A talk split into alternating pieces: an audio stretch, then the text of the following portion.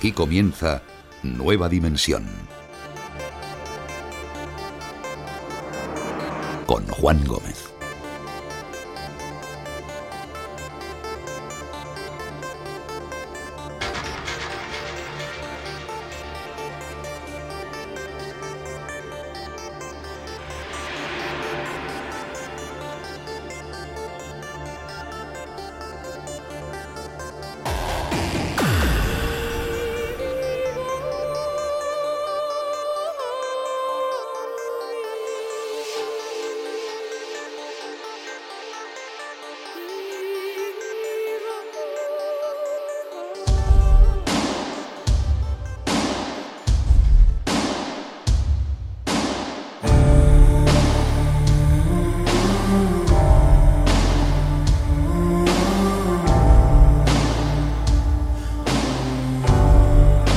Todos amigos, aquí estamos una semana más en Nueva Dimensión.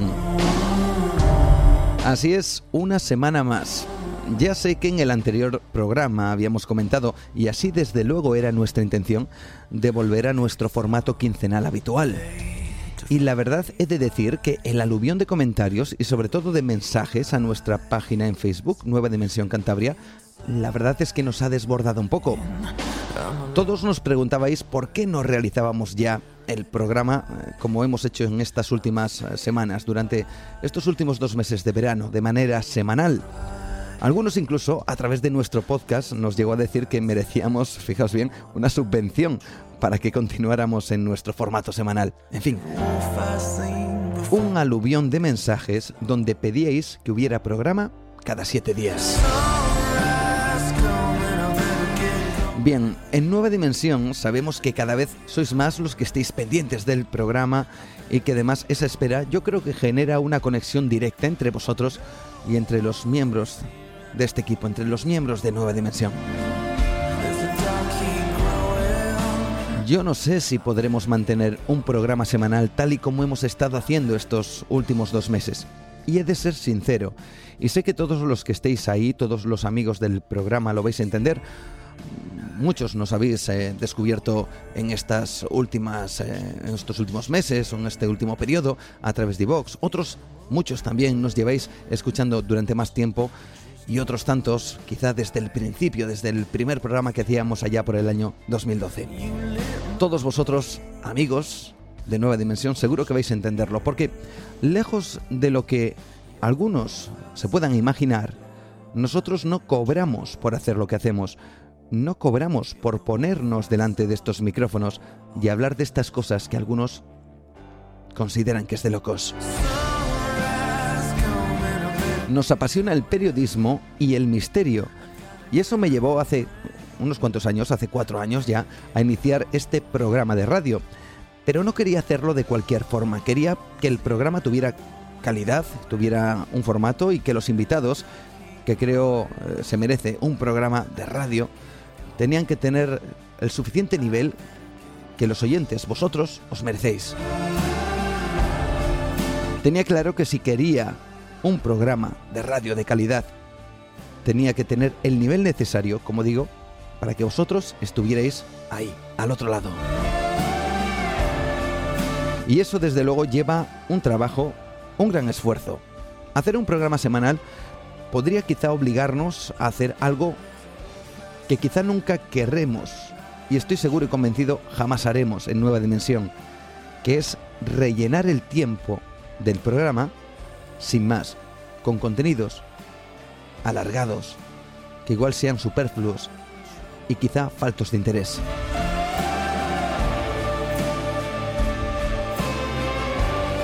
Siempre me he negado a trabajar eh, o a bajar más bien el nivel de los temas o invitados. Lo primero por vosotros, los que nos escucháis, que merecéis un respeto como oyentes, que utilizáis vuestro tiempo además para escucharnos, pudiendo hacer además cualquier otra cosa.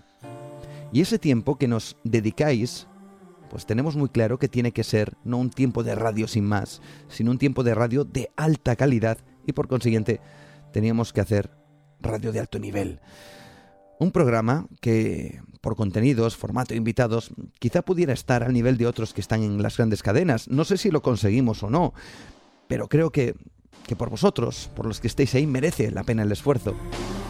Y ese esfuerzo implica que, más aún, en este mundo del misterio, tengamos que estudiar los temas a tratar, investigación, documentación, descartar qué temas vamos a tratar, admitir otros y, cuidar, como digo, la calidad del invitado y la información que os ofrecemos.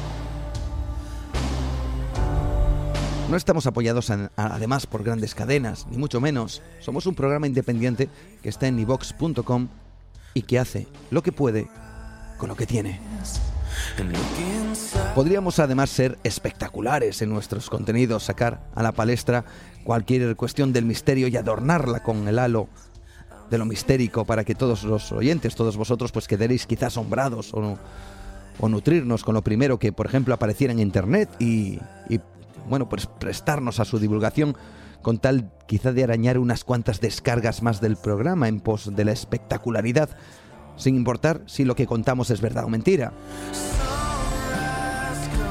La verdad es que hacer un programa lejos del periodismo y la investigación es fácil, es muy fácil. Por supuesto que en Nueva Dimensión no somos inmunes ni al error, ni a la información no veraz, pero la buscamos con ahínco. Eso desde luego lleva tiempo y esfuerzo. Radio de alta calidad con, creemos, que buenos contenidos para que todos aprendamos y nos nutramos de conocimiento. Mientras tengamos la sensación de que esa calidad no varía, si también así nos lo permite otro tipo de compromisos, seguiremos con nuestro programa de manera semanal. Así que de momento, de manera indefinida, trasladamos nuestro programa a formato semanal. ¿Qué pensabais? Así que dicho queda. Sin más, comenzamos con los temas de esta noche que espero que os interesen. Una vez más, gracias por estar ahí.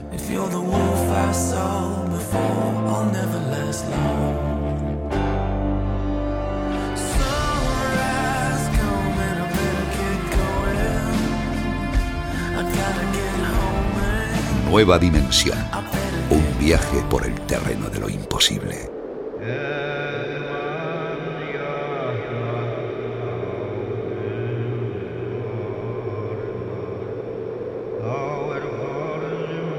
Y ahora sí, llega el momento de mirar por nuestra ventana al misterio una vez más. Y en primer lugar tendremos que realizar un extraño viaje que encierra secretos, conspiración, misterio, historia y leyenda. Y es que la leyenda o la figura de lo que es conocido como el grial ha despertado la pasión en muchas personas. Muchas de ellas han intentado dar con él. Han querido apoderarse lo que para algunos era un objeto del cual se dice que ofrece la vida eterna. Sin embargo, más allá del mito del grial está la realidad histórica del destino de aquellos que fueron en busca de ese mito. La semana pasada, por ejemplo, hablamos de El Dorado, esa ciudad mítica que llevó a muchos hombres a la perdición e incluso a la locura, como a Lope de Aguirre, del cual estuvimos hablando.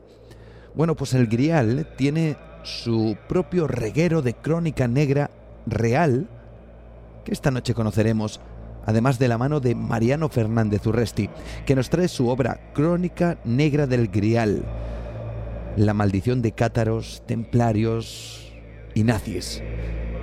La búsqueda de quizá un mito que llevó a la destrucción de los hombres. Bueno, pues esta noche conoceremos sus historias. Después estaremos con las noticias con Rocío Gandarillas, que si la semana pasada nos trajo una curiosa lista de científicos cuyos experimentos nos recordaban al, más puro estilo del doctor Frankenstein de Mary Shelley, hoy la lista nos eh, la traerá para viajar a lugares abandonados, impresionantes de España, pero no los habituales, no los que generalmente se hablan en programas como este. Alguno puede que os suene, otros seguro que os van a sorprender y a la vez inquietar. Será con Rocío Andarillas. Y atención a la última parte de, Nueva Dimensión, porque puede que haya algo de polémica. Os comentaba antes que este programa, o en este programa, nos sería muy fácil quedarnos con la parte más espectacular de ciertos casos o ciertos hechos. Pero es que vamos a hablar de un personaje que puede que muchos conozcáis. Fue conocido como la vampira del Raval o la vampira de Barcelona. Se llamaba Enriqueta Martín Ripollés. Ha quedado en la lista de nombres de asesinos en serie de España, pero ¿y si todo lo que se cuenta de ella es mentira? ¿Se demostraron realmente sus asesinatos de niños? Dicen, para utilizar sus huesos y carne para hacer ungüentos y pócimas? ¿Fue todo una mentira para ocultar otra cosa mucho más oscura?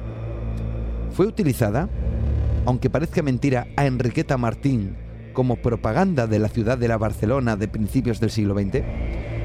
Bueno, hay investigadores que afirman que ella solo fue el chivo expiatorio de una trama oscura de pederastia y abuso de menores, y que ella jamás mató a ninguna de sus supuestas víctimas.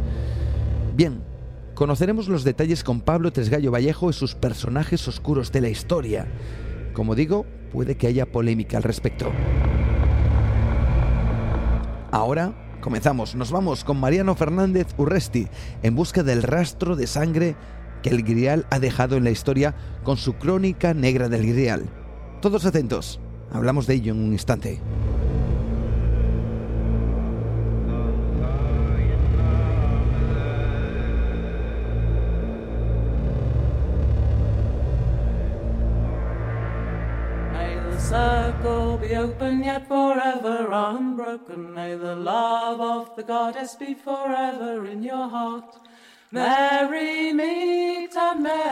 Como os comentábamos al principio, mucho se ha hablado sobre el grial. Muchas son las leyendas que existen sobre su verdadera naturaleza.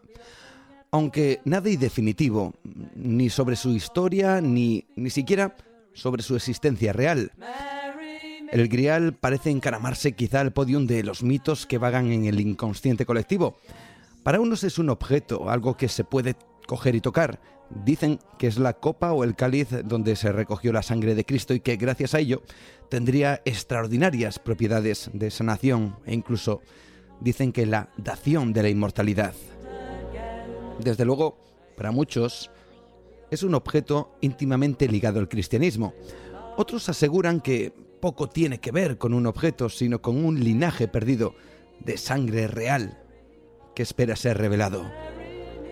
Y otros afirman que el grial es un estado, quizá evolutivo, quizá mental, quizá trascendente, casi sagrado, al cual solo se accede tras un viaje interior que nada tiene que ver con objetos ni linajes.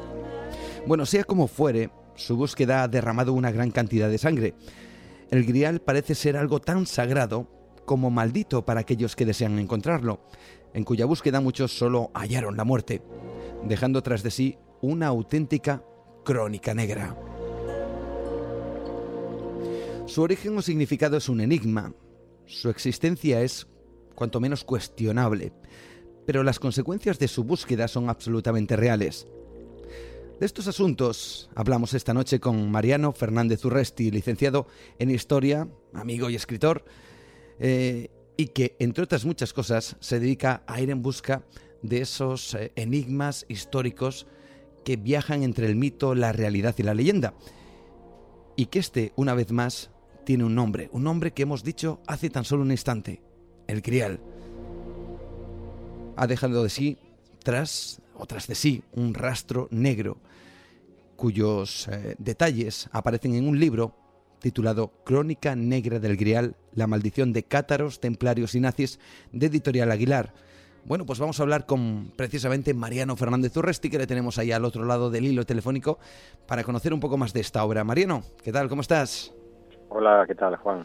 Encantado de saludarte. Igualmente, encantado de que estés eh, con nosotros. Eh, sé que, bueno, pues esta vorágine del libro que te ha llevado desde hace unos cuantos meses, te está llevando por diferentes lugares de España para ir a dar a entender que el grial quizá no sea un objeto tan sagrado eh, o tan bondadoso como algunos parecen creer, ¿no?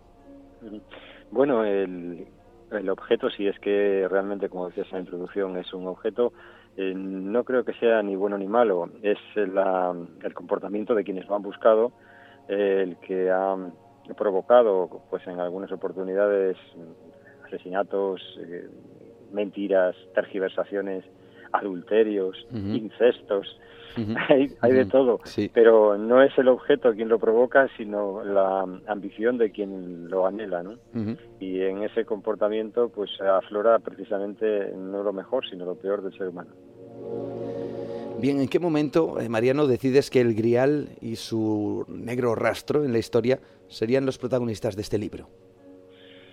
Pues mm, ocurrió en gran medida en, Inglaterra cuando estaba trabajando en el proceso de documentación de la novela de, Agatha Christie, mm. Agatha escribía con sangre, porque eh, bueno, pues eh, estaba visitando la, zona de, Devon, donde vivió, donde nació y vivió en Agatha, y aproveché también pues para visitar algunos de los lugares típicamente o históricamente vinculados con la búsqueda del Grial, mm. como Glastonbury, como Tintagel y, Winchester, eh, eh, porque además, bueno, Winchester se desarrollaba en algunas de las escenas de las novelas de Agatha y, aproveché para ir recogiendo información para, para una novela y también para un futuro ensayo.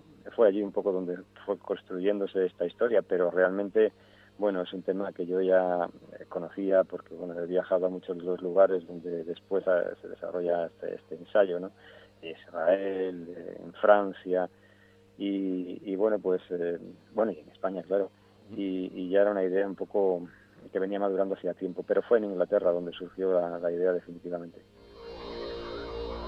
la idea definitiva que te ha llevado a, la realización de este libro que ya lleva unos cuantos meses y donde podemos eh, descubrir que el grial ha dejado un rastro de muerte, no tanto el, grial en sí, sino lo que bien decías, el comportamiento de aquellos que iban detrás de él.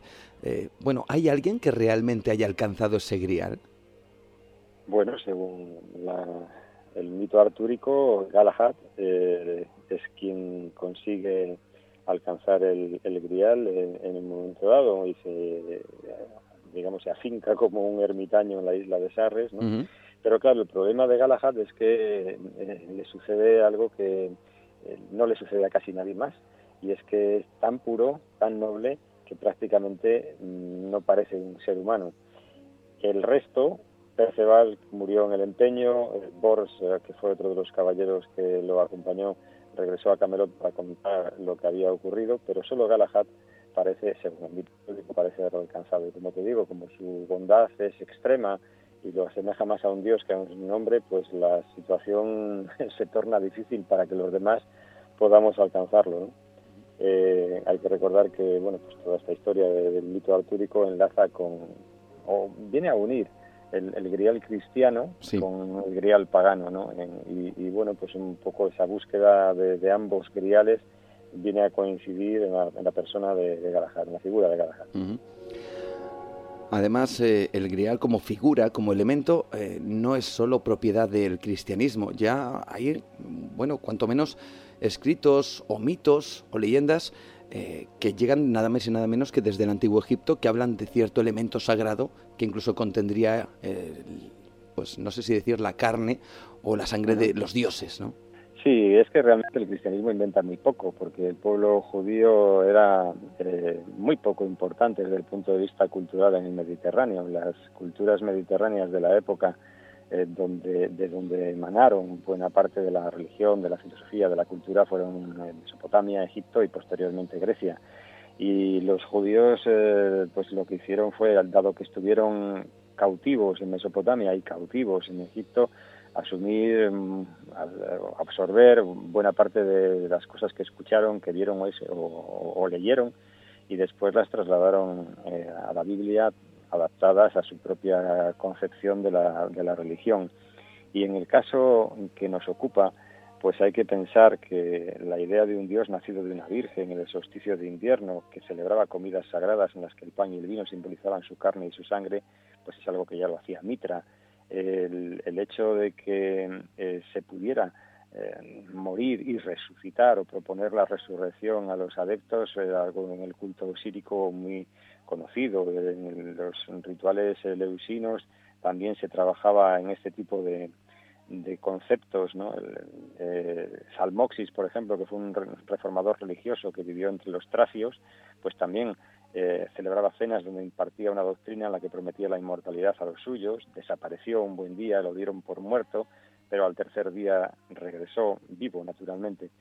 Quiere decirse que ese concepto de la inmortalidad eh, que podía proporcionar, eh, se podía proporcionar en una cena ritual, ya era algo conocido y el concepto del propio objeto en sí mismo, pues entre los celtas también existe el caldero de, caldero de Dacta o el caldero de Bundestruth, por ejemplo, donde según las leyendas celtas, bueno, pues los guerreros heridos en combate podían sanar sus heridas al beber de, ese recipiente, ¿no? De manera que esto es algo eh, ya trillado, ya conocido un mito venido de, otros mitos, ¿no? de otras culturas, de otras leyendas y de otros lugares que quizá nada, tiene, nada tienen que ver con los que bueno, comúnmente han sido asociados a este elemento, como bien decimos y como bien dices, Mariano, no se sabe si es un objeto, si es un símbolo, si es un linaje, ¿no? porque ahí viene lo del linaje también, ¿no? Ese, concepto que mucha gente tiene y que se ha puesto de moda, bueno, iba a decir últimamente, pero a raíz de ciertos libros y ciertas eh, cuestiones muy conocidas ya de todos, ¿no? Sí, en efecto, hay, como tú comentabas, pues hay la, posibilidad de interpretar el grial como un objeto, como una sangre real, un linaje sagrado o como un símbolo. Incluso dentro de la, si descendemos a lo que es el objeto en sí mismo, tampoco hay un acuerdo, porque la gente habitualmente tiene el concepto de la copa en la que Jesús, con la que Jesús celebró presuntamente la Eucaristía y de que donde después José de Arimatea recoge su sangre, pero eh, solamente es Robert de Borón quien en el siglo XII-XIII eh, cristianiza ese mito en la historia del Grial, porque Cretien de Troyes, que también eh, habla del Grial en Perceval, o, el cuento del Grial, dice que el Grial era de oro fino y piedras preciosas, pero no define que fuera, no define su forma, no dice que sea una copa.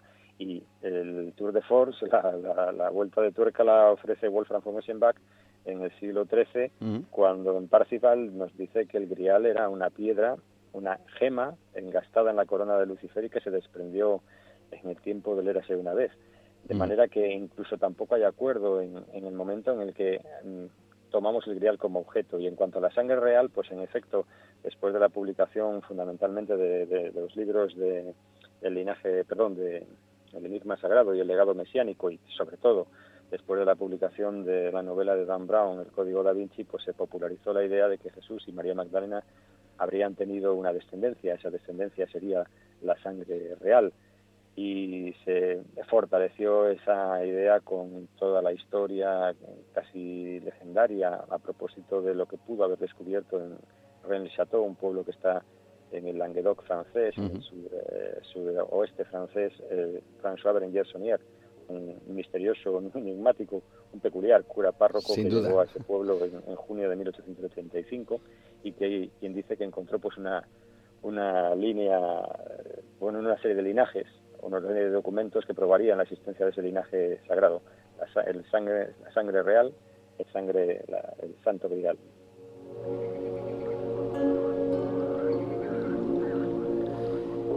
Esas son obviamente las teorías que existen alrededor de la existencia, nunca, nunca mejor dicho, o no existencia de, este elemento, el grial, ¿no? Pero en cualquier caso, ha habido esa crónica negra que tú nos explicas muy bien en ese libro y que además has titulado eh, o has añadido al título La maldición de cátaros, templarios y nazis. Has escogido estos tres. ¿Por qué? Bueno, pues porque eh, una vez que situamos la historia del Grial o la popularizan en la Edad Media los tres poetas que he mencionado antes, Cretien de Troyes, Robert de Borón y Wolfram von Eschenbach, eh, nos, eh, el Grial y la Edad Media se abrazan indisolublemente y especialmente porque Eschenbach en Parsifal nos dice que el Grial estaba custodiado en un castillo llamado Montsalvat y que estaba pues custodiado, valga la redundancia, por los caballeros templarios. Y a partir de ese momento, el temple y también los cátaros, porque los cátaros estuvieron, esa yo no, a mí no me gusta hablar de herejía, sino de interpretación mm. del cristianismo diferente a la ortodoxia, eh, que estuvieron asentados precisamente en la zona del Languedoc que antes he mencionado, donde, cuando hablé de René Chateau y de la sangre real y justamente tanto templarios, si es que Eschenbach estaba en lo cierto, que fueron custodios del Grial, mm. como los cátaros, si es que las leyendas que dicen que también lo custodiaron en su última fortaleza en Montsegur, que también podría ser en Montsalvat, eh, si ambos eh, grupos humanos estuvieron vinculados al Grial, ambos acabaron muy mal. Todos eh, saben que el temple finalmente fue disuelto por una, digamos, trama política o religiosa que con la, con la bula papal Boxing Excelso concluyó el temple en 1314, o al menos la mm, historia oficial del mismo, que quemaron a su gran maestre y algo parecido le sucedió a los templarios, perdón, a los cátaros. Sí que tras la cruzada albigense, que tuvo su punto final el 14 de marzo de 1244 en Montsegur, pues fueron también ajusticiados, ¿no? De manera que estos dos grupos humanos que tuvieron vinculación, al menos según la leyenda, con el, con el Grial, pues acabaron bastante mal. Me gustaría si, si puede ser que nos contaras, por ejemplo, esa leyenda acerca del, Rial, del Grial, perdón, eh, que está en esa montaña, en la montaña de Poc, en Francia, y que se encuentra en lo más alto, precisamente, un castillo, ¿no? El de Montsegur, que tiene que ver con el final de los cátagros, ¿no? Sí, efectivamente, como te decía, pues eh, Eschenbach habla de un lugar llamado Montsalvach que todo el mundo ha buscado y algunos han creído identificarlo con la última fortaleza cantada, con Montsegur, una eh, fortaleza peculiar que algunos, bueno, creen ver en ella, eh, digamos, un templo solar, con una serie de eh, componentes astronómicos eh, verdaderamente peculiares, y fue el último reducto de, los cátaros, de estos eh, buenos hombres, como los llamaban por entonces en el Languedoc, y que, bueno, pues plantearon una interpretación del cristianismo que tuvo una gran aceptación en aquella zona del suroeste francés. Y tras la cruzada albigense, así llamada porque, bueno, pues tuvo su punto álgido el catarismo en la ciudad de Albi, en esta zona del Languedoc, eh, pues eh, los cátaros fueron vencidos en todas sus eh, fortalezas hasta que finalmente quedaron reducidos a esta última, a Montsegur. Hay quien dice que en ese lugar se custodió el Grial y que la noche antes de la entrega de la fortaleza, ese 14 de marzo de 1244, mm, dos, según algunos, cuatro, según otros cátaros, pues se deslizaron al abrigo de la oscuridad por aquella peña prácticamente inaccesible para poner a buen recaudo el grial y que solo después de hacer eso entregaron la fortaleza y se entregaron ellos mismos a las hogueras que habían prendido en el llamado campo de los quemados los legados papales. Esa es la leyenda y tal vez haya algo de cierto en ella porque después eh, otro grupo humano verdaderamente siniestro y que viene a cerrar la crónica negra del Grial, los nazis, encabezados en este caso por Otto Rahn, un eh, arqueólogo y erudito oficial de las SS, buscaron el grial en, esas, en esa zona, en las cuevas de la zona de, próxima a Montsegur, en la zona de Languedoc. Y esos personajes oscuros, terribles, que desde luego quizá bien merecida fue la, la maldición del Grial, fueron los nazis, ¿no? Sí, en efecto. Eh, antes mencioné Montsegur, Montsalvat, Ahí hay quien cree que, bueno, pues bueno, quien cree no, es un hecho probado e histórico. Que estuvieron en España, claro. Sí, efectivamente, Heinrich Himmler, el Reichsführer, que, bueno, pues un verdadero fanático de cuanto tenía que ver con el esoterismo, lo mismo que Adolf Hitler, con el esoterismo y con la magia, pues eh, se mostró convencido de que ese Mont Salvage que todo el mundo buscaba no era otro que Montserrat. Y cuando eh, tuvo que visitar en octubre de 1940 España para eh, preparar la entrevista que Hitler iba a tener en Endaya con el dictador Francisco Franco, pues aprovechó el viaje para algunas cosas que nada tenían que ver con la política, aparentemente. Una de ellas fue visitar Toledo y eh, recabar información sobre la mesa de Salomón y la otra fue viajar a, a Montserrat, perdón, así, al Prat, al, aeropuerto del Prat en Barcelona y de ahí desplazarse a Montserrat donde fue recibido por eh, eh, Andreu Ripoll, un joven monje que eh, salió a su encuentro a petición del abad Antonio María Marcel, que se negó a dar la mano a, Himmler. y por Himmler se mostró al parecer pues de una manera muy poco educada durante su visita y recabó información que le pudiera llevar a, a conseguir el grial y no sabemos en qué quedó aquello, más allá de que durante su estancia en el Hotel Ritz en Barcelona le robaron un, un maletín con documentación que nunca hemos sabido qué contenía y que ha dado para todo tipo de especulaciones y novelas. Además, quizá nunca se entendería eh, toda la ideología nazi sin ir hacia sus eh, conceptos más esotéricos o más extraños, ¿no? y entre ellos sería la búsqueda de este grial. Incluso eh, no se entendería sin, por ejemplo, una sociedad que era la sociedad Thule, ¿no? Que tenían ellos. Sí, efectivamente. Para, bueno, eh, Hitler y Himmler habían bebido, como te comentaba antes, en, todo tipo de fuentes, ¿no? Habían leído con profusión la revista Ostara que había fundado Adolf Joseph Lang, un antiguo monje cisterciense, que sostenía que el grial era algo así como un acumulador de energía de la raza aria que permitiría a los arios recuperar las facultades psíquicas que en otro tiempo habían tenido y que en, aquel instante tenían aletargadas, por decirlo de algún modo, y también estuvieron vinculados, como decías, a la sociedad Thule, una sociedad fundada por Rudolf von Sebotendorf, una especie de mago, vamos a decirlo así, sí. Eh, que, con el que tuvo muy buena relación, mucha relación durante al menos un tiempo. Eh, Hitler era el, el, concepto de Thule, es una isla mítica, eh, sería el origen de eh, una serie de seres semidivinos, los arios, que serían los puros en definitiva, de donde procederían, según ellos, pues los ancestros de, los arios alemanes. Y, bueno, pues en efecto creían posible que consiguiendo el grial y también otros objetos de poder, como el arca de la alianza, que también buscaron, el bastón de mando, etcétera, pues el tercer rey sería invencible. Yo creo, fíjate Mariano, que, existe eh, acerca del Grial desde luego muchísima confusión, pero a nivel de la calle, a nivel general, sin nadie que se haya metido en profundidad con, con esta historia, eh, ¿qué es lo que se cuenta acerca de las propiedades, vamos a decir, qué es lo que buscaban eh, todas estas personas que acabaron maldecidos casi tras la búsqueda o la custodia del Grial, para todos aquellos que de alguna manera no entiendan muy bien o no hayan profundizado mucho en esta figura, en este elemento tan extraño, tan sagrado? Hombre, mm, la promesa de la inmortalidad es suficientemente tentadora como para matar por, por ella. Es curioso.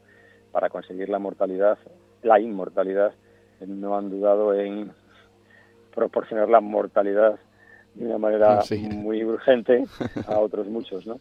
Eh, es una, a ver, es un, eh, desde el punto de vista bélico, como podría interpretarlo el Tercer Reich, bueno, bélico, bélico y mítico, místico, eh, pues es, es, algo muy tentador, no solamente el, poder en cuanto a la posibilidad de la inmortalidad que he comentado antes, sino que desde un punto de vista psíquico para los arios habría significado, al menos así lo creían ellos, pues eso, recuperar poderes dormidos, aletargados que tenía esa raza eh, que ellos consideraban la superior. En otros casos, eh, yo creo que, por ejemplo, bueno, la, búsqueda griálica de, Arturo, mm, novelada, eh, construida en base a versos incompletos, es una, una, de algún modo, una realización personal. Es completar lo que probablemente todos somos, seres incompletos, la, la, búsqueda de, lo divino en la tierra. Es decir, es una tentación tremendamente, tremendamente fuerte. ¿no? Es muy curioso porque, como te decía antes, lo mm. objeto que presuntamente pues eso, puede hacer aflorar lo, lo, más puro del ser humano, lo que, lo que se ha conseguido precisamente lo contrario, hacer aflorar lo peor de nosotros.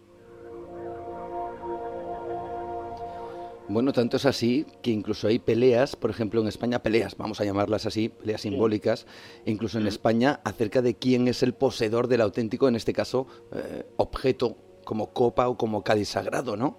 Sí, sí, sí la cizaña, la envidia, la disputa eh, se, sigue, construyendo alrededor del es, grial. Es curioso, ¿no? Cómo a lo largo de la historia, tú comentas muy bien en el libro, Crónica Negra del, del grial, pero cómo a día de hoy, no quizá con un concepto de bélico, de sangre, pero sí ese, ese afán donde lo, lo peor sale de nosotros mismos cuando buscamos el grial, ¿no? Es algo muy extraño. Claro, claro, sí, sí. Es algo muy extraño hasta cierto punto, y me explico, porque, y ahora centrándonos solo en el concepto cristiano del grial. ¿eh? La propia figura de Cristo, eh, que eh, bueno, normalmente se suele interpretar como una figura pacífica y pacificadora, no ha generado sino baños de sangre a lo largo de la historia por parte de quienes mm, probablemente malinterpretando su figura y su mensaje han creído ser los dueños absolutos de su bandera. y en el caso del Grial sucede igual normalmente, o hasta no hace mucho tiempo, los devotos creyentes consideraban auténtico el grial que se custodia en la Catedral de Valencia, la copa que se custodia en la Catedral de Valencia, que es la misma, dicen, que estuvo durante mucho tiempo eh, pues a resguardo de los, eh, de los árabes, de los musulmanes en San Juan de la Peña. Tras haber llegado hasta allí, eh, gracias a la intercesión de, de un cristiano, Lorenzo, que había sucumbido como, como uno de los tantos mártires, pero que había puesto a buen recuerdo una serie de reliquias, una de ellas precisamente esta, el grial. Pues bien, este grial que se consideraba auténtico ahora se ha puesto en entredicho porque los profesores Margarita Torres y José Miguel Ortega publicaron, eh, pues no hace mucho tiempo, un año y pico aproximadamente, un libro titulado Los Reyes del Grial, donde demuestran, o al menos eh, parecen parece demostrar que el, entre comillas, verdadero grial sería el llamado Cali de Doña Urraca, que se custodia en la colegiata de San Isidoro de León y que es, eh, digamos su, tesis se ve refrendada o reforzada por una serie de documentos y también por los frescos que adornan la colegiata de San Isidoro de León. De manera que también ahora aquí y, en nuestros días pues tenemos esa disputa. Además de que, bueno, hay otros lugares griálicos en España, pero hablando de dos objetos, en concreto dos copas en concreto, ambas se disputan la autenticidad. Además, hay historiadores, como por ejemplo, yo creo recordar Gustavo Turienzo Veiga, que, dice que encontró en la Biblioteca Nacional del Cairo unos documentos medievales que apoyaban incluso la teoría de que precisamente ese cáliz de Doña Urraca era el original, ¿no? Qué curioso, qué curioso. bueno, claro, eh, a ver, ¿cómo se puede decir que, o cómo se puede demostrar que, un objeto eh, como ese realmente es el, el auténtico? Me explico. Eh, yo he puesto muchas veces, en, mientras he dado pues, diferentes charlas a lo largo de, distintos lugares de España sobre este tema, pues un ejemplo. Imagina que en un momento dado, pues alguien encontrase un objeto manufacturado hoy en día, eh, algo que puedas, puedas tener tú, por ejemplo, en las manos, un bolígrafo tal vez. Sí. Eh, dentro de un montón de años, tal vez ese objeto pueda ser encontrado y, en efecto, las pruebas que se puedan hacer de él pueden demostrar, como alguna de estas piezas, que fue manufacturada hace dos mil años. Pero, hombre, nadie, sino la fe, puede reafirmar la idea de que ese objeto manufacturado estuvo en manos de una persona en concreto hace dos mil años. Eso ya es un artículo de fe. Claro. Eh, bien, de acuerdo. Las eh, posibilidades de que ese objeto, por sus rasgos de manufactura, haya sido eh, trabajado y finalizado eh, y dado forma de, la forma que conocemos de, cuenco, de copa, hace dos mil años no prueba en absoluto que fuera utilizado en una ceremonia como la llamada Última Cena, salvo que nos apoyemos en la fe, pero esa, esa es otra cuestión. Eso me ha hecho, fíjate tú, Mariano, el, el, ejemplo que has puesto del bolígrafo, porque me ha hecho prácticamente dispararme hacia el futuro, ¿no? Y, imagínate, Mariano, una sociedad, esa sociedad futura, si nada cambia, si no nos vamos al garete y si no evolucionamos como deberíamos, aparentemente, que alguien, que grandes sociedades o grandes grupos humanos o grandes batallas quizás se gestarán, bueno, pues por ese bolígrafo, ¿no? Sí, fíjate, eh, podría ocurrir, podría ocurrir. Hay una película que es una gran parodia pero al mismo tiempo tiene un profundo mensaje que es la vida de Brian, de, Monty Python. En un momento dado, el protagonista, al que pues, sin comerlo ni beberlo y, y, en contra de su voluntad toman por Mesías, pues se quita una sandalia. Y de pronto todo el mundo se quita una sandalia, porque interpretan que aquel gesto, que, que no era sino algo fortuito, porque simplemente le molestaba una piedra que tenía dentro de la sandalia, pues era, era algo que tenían que hacer todos los demás, ¿no? Y quien te dice que dentro de, un tiempo pues bueno pues la gente celebre un rito en el que quitarse las sandalias sea considerado como algo que eh, ejemplifica o, acerca a los devotos a, su supuesto supuesto Dios supuesto eh, profeta no eh, son así las cosas. Desgraciadamente Jesús no dejó nada escrito que sepamos y todo se escribió tiempo después 80 100 años más tarde en base a tradiciones orales y, e incluso eh, en los primeros años del cristianismo había no menos de 50 versiones de la vida y palabras de Jesús y solamente se aceptaron cuatro 325 años después de su eh, nacimiento, ¿no? De manera que todo es tan eh, confuso desde el punto de vista histórico, me refiero siempre desde el punto de vista histórico, desde el punto de vista histórico independiente, porque como he dicho antes, otra cosa bien diferente, y de esa no estamos hablando ahora, es la fe. La fe de cada cual es en efecto de cada cual, y cada cual puede creer lo que le parezca bien o le haga sentir mejor. Pero desde el punto de vista de la historia es todo mm, muy confuso, eh, cogido con, con imperdibles, ¿no? Bueno, Mariano, quizá nosotros somos el grial y, y, nuestra misión quizá, como hemos comentado, sea elevarnos, evolucionar hasta que ese elemento sagrado que aparezca quizás sea nosotros mismos, ¿no? Y esa búsqueda sea más interior que exterior. ¿Tú qué opinas, Mariano? Bueno, yo creo que es muy probable que haya objetos, eh, porque, porque hay una geografía del grial, y cuando existe una geografía de algo es porque eh, hay algo que tangible, tangible que puede ser la tierra, el terreno, el lugar exactamente, y, por tanto sí creo que hay un aspecto físico, una manifestación física de ese concepto amplio que llamamos grial. Eh, creo que mm, me voy a explicar mejor. Eh, me decanto por el grial como símbolo porque creo que Galahad eh, no consigue el grial cuando se hace con, una copa, sino que lo ha conseguido en el tránsito superando todas las pruebas que le llevaron hasta ese lugar. Pero al mismo tiempo, creo que existen lugares griálicos y que en su búsqueda o en el trayecto que conduce hasta ellos es posible que uno vaya alcanzando el grial. Por ejemplo, eh, una metáfora que puede ser muy clarificadora, el Camino de Santiago. El Camino de Santiago puede ser un, sendero griálico. Existe un lugar físico, existe una geografía del grial, en este caso Compostela y más allá de Compostela, y en el tránsito, y en el tránsito es posible que encuentres tu grial. Mm, ¿Me explico? Totalmente. Creo, por, sí. Y además, todavía es posible que cuando sociedades secretas, cuando tipos que estaban locos pero no eran tontos, como los nazis, buscaban un objeto en concreto o u objetos en concreto, es muy probable que esos objetos pudieran existir y tuvieran determinados poderes, Mm. convocando a esos poderes de una determinada manera. Eh, yo no excluyo nada, porque tampoco tengo las respuestas a esas preguntas que me planteas. Creo que es posible que todo sea más o menos real. De las tres posibilidades, objeto, sangre real y símbolo, la que menos probabilidades creo que puede tener es la de la sangre real, mm. pero es una interpretación mía o una percepción mía. Sí. Como última cuestión, eh, ¿crees que la crónica negra del Grial seguirá avanzando a lo largo de la historia? Es decir, ¿crees que habrá gente que siga muriendo o matando por este objeto? ¿O crees que de alguna manera eh, eso se ha cortado, bueno, porque quizá este mundo tecnológico globalizado ya no cree en estas cosas o peor aún, ya no busca estas cosas, ya no busca el Grial este mundo?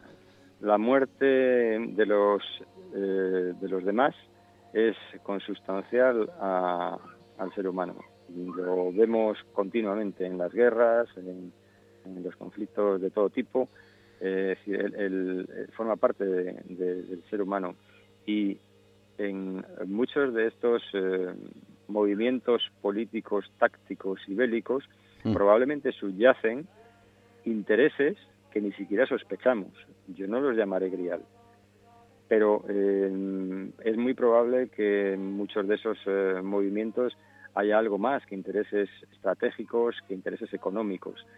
El poder, con mayúsculas, es mm, muy amplio, tiene muchas caras, es, eh, es, muy es una hidra y, probablemente una de esas cabezas sigue siendo el poder de la magia, el poder de, de, lo trascendente. Lo podemos llamar grial o, de otra manera. Eh, los, los seres humanos siempre han querido eh, dominar a los otros y lo que es peor, los seres humanos siempre han tenido la necesidad de ser dominados. como, como grupo, eh, como eh, grupo gregario, como, como manada, como rebaño, siempre han buscado líderes. De otra manera no se explicaría la existencia a lo largo de la historia de, de vidas largas, de dictadores y de y de reyes eh, terribles y, de historias truculentas, ¿no? Eh, ese es el tema. Y bueno, yo creo que, que la magia eh, forma parte del ser humano, porque como no tenemos ni idea de dónde venimos ni a dónde vamos, lo trascendente siempre va a estar con nosotros y yo creo que no va a desaparecer nunca el, la necesidad, por parte sobre todo, de, como te digo antes, de los poderosos, de controlar a los demás. Y si hay objetos que lo permitan, lo seguirán buscando. Como te digo, muy probablemente lo estén haciendo ya, o lo sigan haciendo.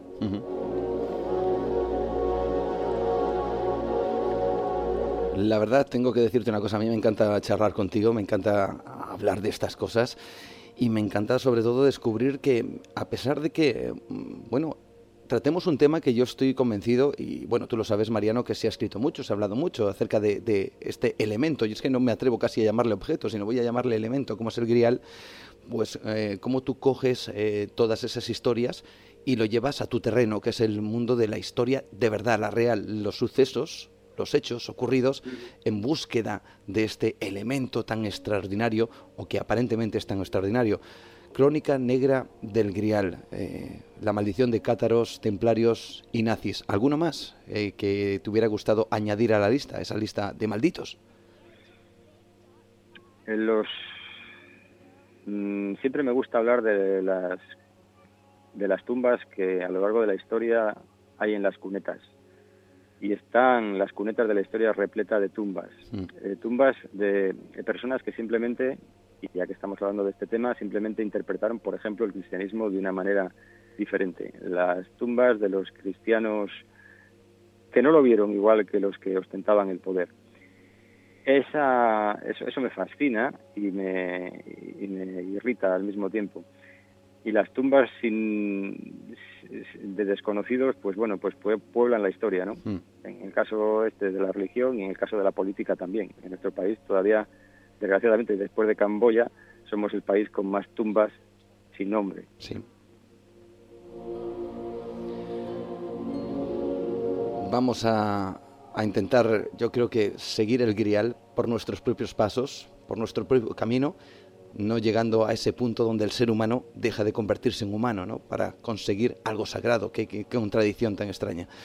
Bueno, pues Mariano, ha sido un verdadero placer. Recomendamos una vez más Crónica Negra del Grial, la maldición de cátaros templarios y nazis, que como vemos ha dejado su reguero, su rastro, eh, bueno, maldito, ¿no? Cuando han intentado encontrar este elemento, este objeto, esto vaya usted a saber lo que es sagrado para muchos, extraño y enigmático para muchos otros más. Mariano, un verdadero placer estar contigo esta noche.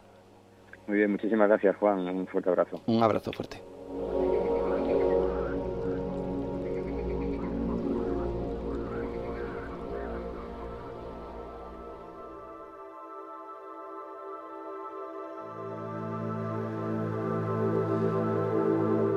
Bien, tras hablar con Mariano y su obra, queda aún más claro que la ambición humana por el poder, el control, la supremacía por encima de los demás, la codicia y un largo etcétera es la clave para entender por qué fue para algunas personas tan importante el grial.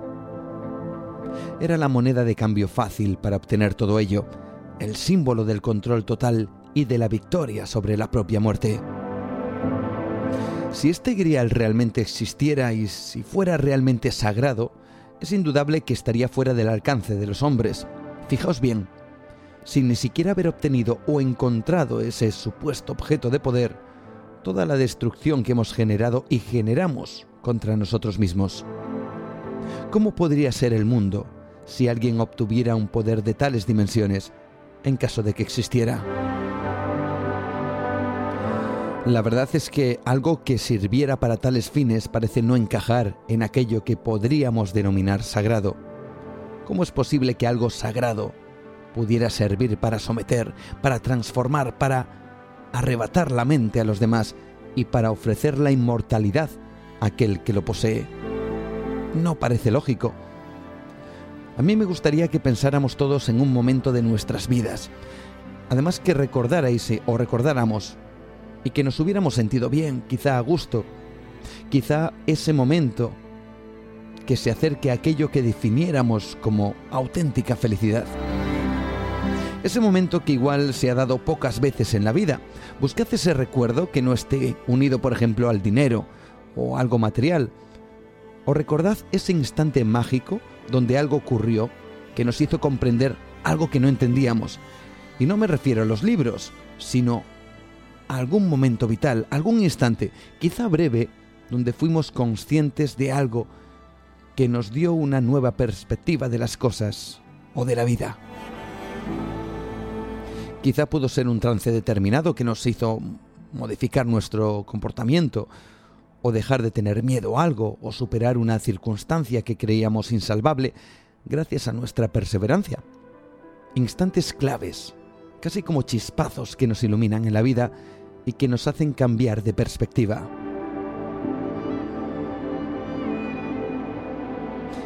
Ese algo que seguro recuerdas y que probablemente no hayas compartido jamás con nadie, que esté guardado como un auténtico tesoro en tu mente, como un auténtico grial.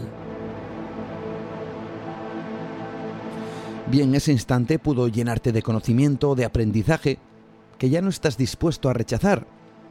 Ese grial, ese instante, puede que nos transformara, que sometiera al que fuimos para mostrar al que somos ahora. Ese grial puede que nos arrebatara la mente para ofrecernos otra visión aún más clara del mundo. En algunos casos existen personas que incluso han dejado de creer o incluso de temer a la muerte. Si eso se consigue, si uno cree que la muerte no existe, quizá, solo quizá, sin pretenderlo, se convierte en inmortal.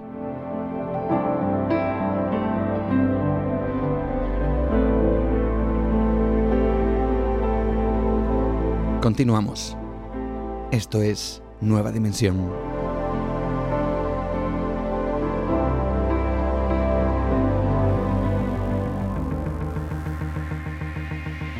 Nueva Dimensión. Con Juan Gómez, adéntrate en el mundo del misterio y lo desconocido. Es una de esas reflexiones que nos gusta hacer aquí de vez en cuando en Nueva Dimensión. ¿Dónde está el grial? Quizá en el interior de nosotros mismos. Vamos a continuar porque todavía nos queda programa por delante, nos queda un poquito más de una hora y todavía merece la pena que te quedes con nosotros porque tenemos más cosas interesantes para ti. Seguimos mirando a través de nuestra ventana el misterio y seguimos asombrándonos y maravillándonos con todo ese mundo que parece imposible. Es el mundo del misterio que nos ofrece muchísimas cosas cosas que son absolutamente fascinantes y que nos gusta compartir con todos vosotros, no solo en este programa en Nueva Dimensión, sino también a través de nuestras vías de contacto que como siempre te recuerdo en un instante. Y que por cierto han sido protagonistas eh, en estas últimas semanas porque gracias a vuestros mensajes eh, pidiendo que hiciéramos este programa a nivel semanal, bueno pues vamos a plantearnos ese tema en serio, como hemos dicho al principio del programa, siempre y cuando pensemos que os ofrecemos lo máximo para vosotros y que no caemos en, bueno, en el relleno de programas o en el relleno con contenidos que quizá nos merezcáis.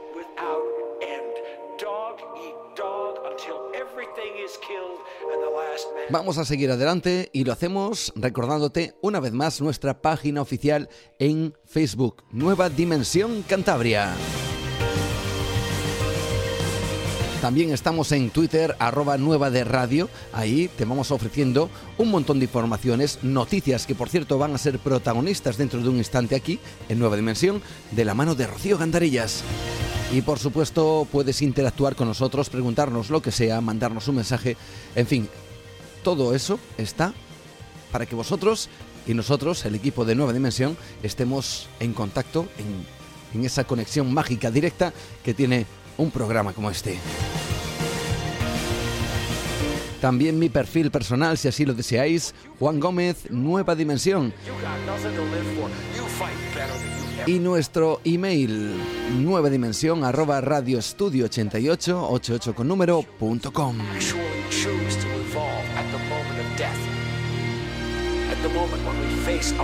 Bueno, bueno, bueno, y ahora seguimos. Avanzamos en esta noche especial con nuestra compañera Rocío Gandarillas que nos va a traer en un instante las noticias del misterio y ese otro segundo tema que tenemos ya aquí y que Rocío nos ha traído, nos ha preparado una lista muy especial de lugares abandonados en España que son muy poco conocidos, lugares pero que tienen mucha historia. Algunos de ellos están cargados de eso que podíamos denominar como paranormal y que tienen ese halo de misterio, pero que no suele aparecer en ningún tipo de programa o muy pocas veces, eh, más allá de los habituales de esos lugares muy conocidos y que parece que tienen como el misterio en exclusiva, ¿no? Bueno, pues existen otros lugares en España, algunos de ellos con historias curiosas que merece la pena ser contadas.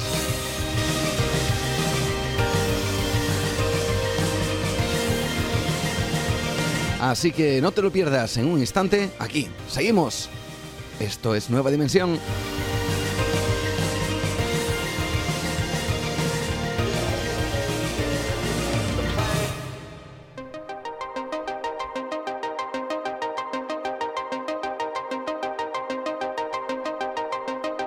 Y este sonido ya nos indica que Rocío Gandarillas ya está con nosotros, preparada y dispuesta para traernos esas noticias que aquí denominamos del misterio.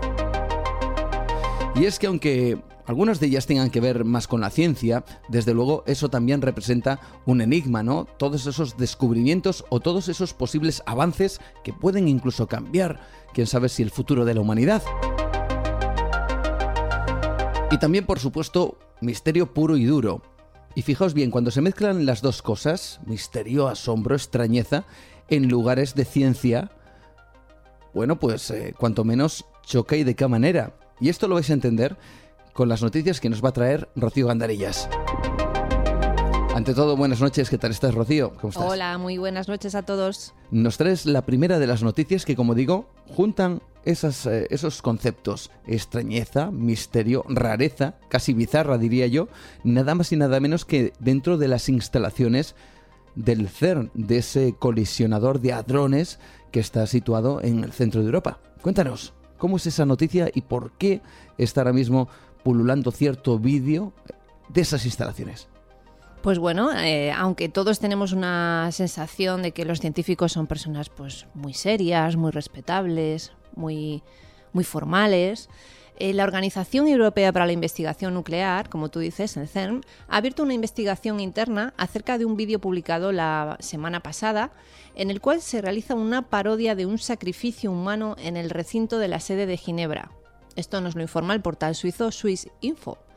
La desconcertante grabación muestra a varias figuras humanas vestidas con capas y capuchas, simulando el apuñalamiento de una mujer que yace en el suelo en la oscuridad. El ritual se asemeja a un sacrificio humano supuestamente realizado frente a la estatua de la diosa hindú Shiva, que se levanta en el campus del Laboratorio de Investigación de Física de Partículas más importante del mundo. El vídeo, que ya registra más de 90.000 visualizaciones, ha causado un gran estupor en la administración de este establecimiento, donde se encuentra el famoso gran colisionador de hadrones un portavoz del CERN ha justificado lo sucedido afirmando que acogen a miles de investigadores de todo el mundo cada año y que algunos de ellos dejan que su sentido del humor vaya demasiado lejos.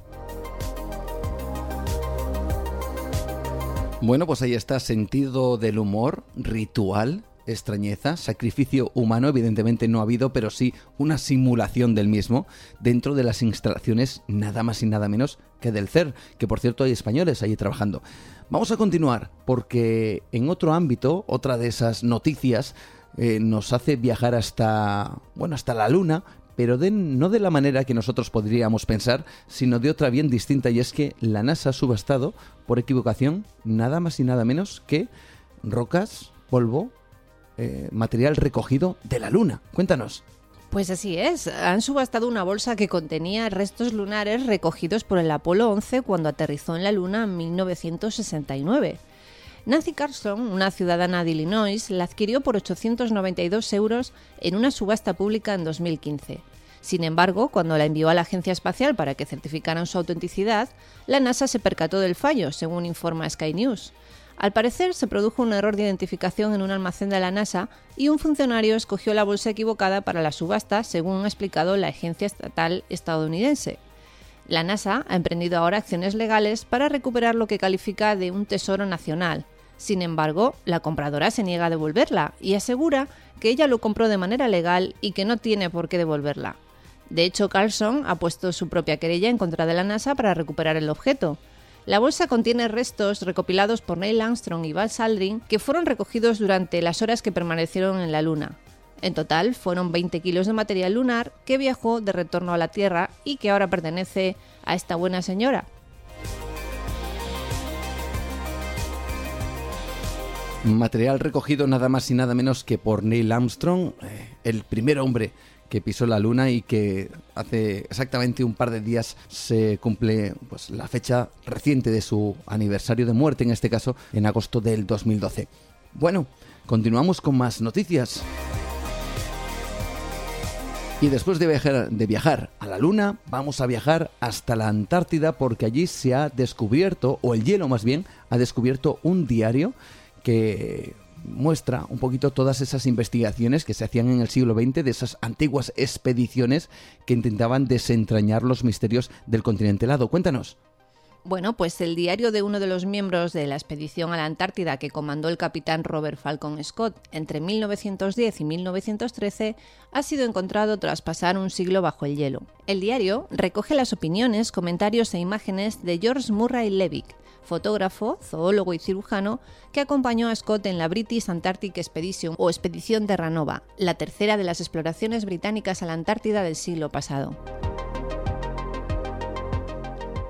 El cuaderno apareció durante el deshielo de la primavera del año pasado en la zona de la base que estableció Scott en 1911 y desde entonces los expertos de la citada sociedad han trabajado para restaurar el documento histórico en cuyas páginas delanteras aparece con claridad el nombre del autor. El interior contiene escrito a lápiz anotaciones, datos y comentarios de las fotografías que Levick obtuvo hace más de 100 años. Un descubrimiento que nace precisamente desde el hielo, ¿no? O del hielo. El hielo de un lugar absolutamente sorprendente, fascinante lleno de misterios y lleno de secretos. Además, de un zoólogo y un fotógrafo que acompañó a Scott, que también tuvo su propia tragedia personal muriendo en el año 1912 en la lucha de conquistar el continente helado.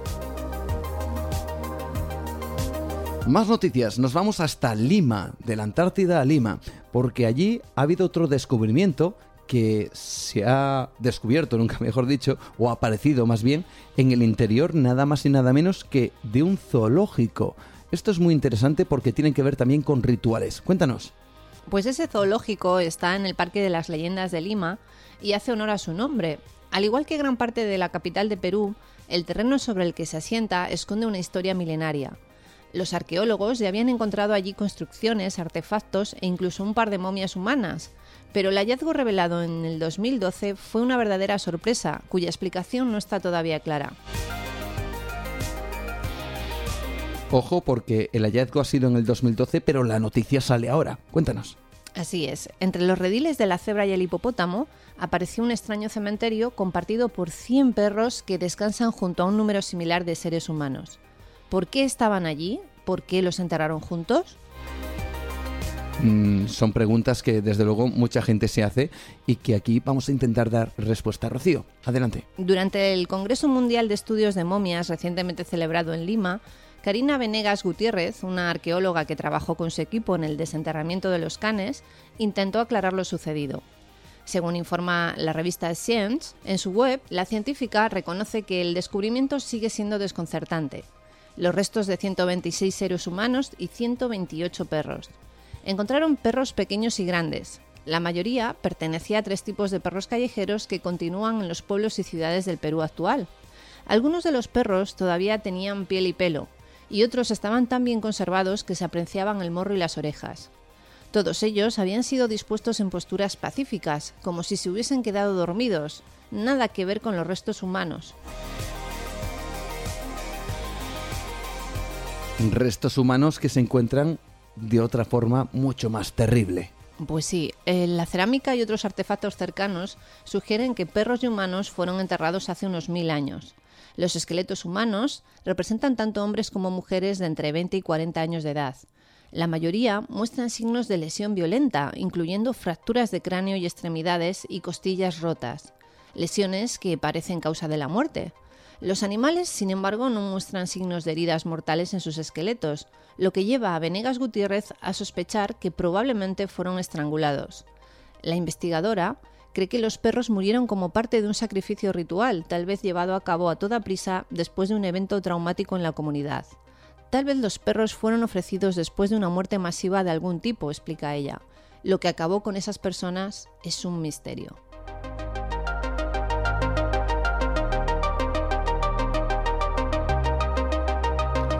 Estas son las noticias del misterio o de lo curioso o de lo extraño que nos trae Rocío Gandarillas. Hemos viajado por muchos lugares, desde el CERN hasta, hasta Lima, hasta la Antártida, incluso hasta esa bolsa llena de restos de material lunar, ¿no?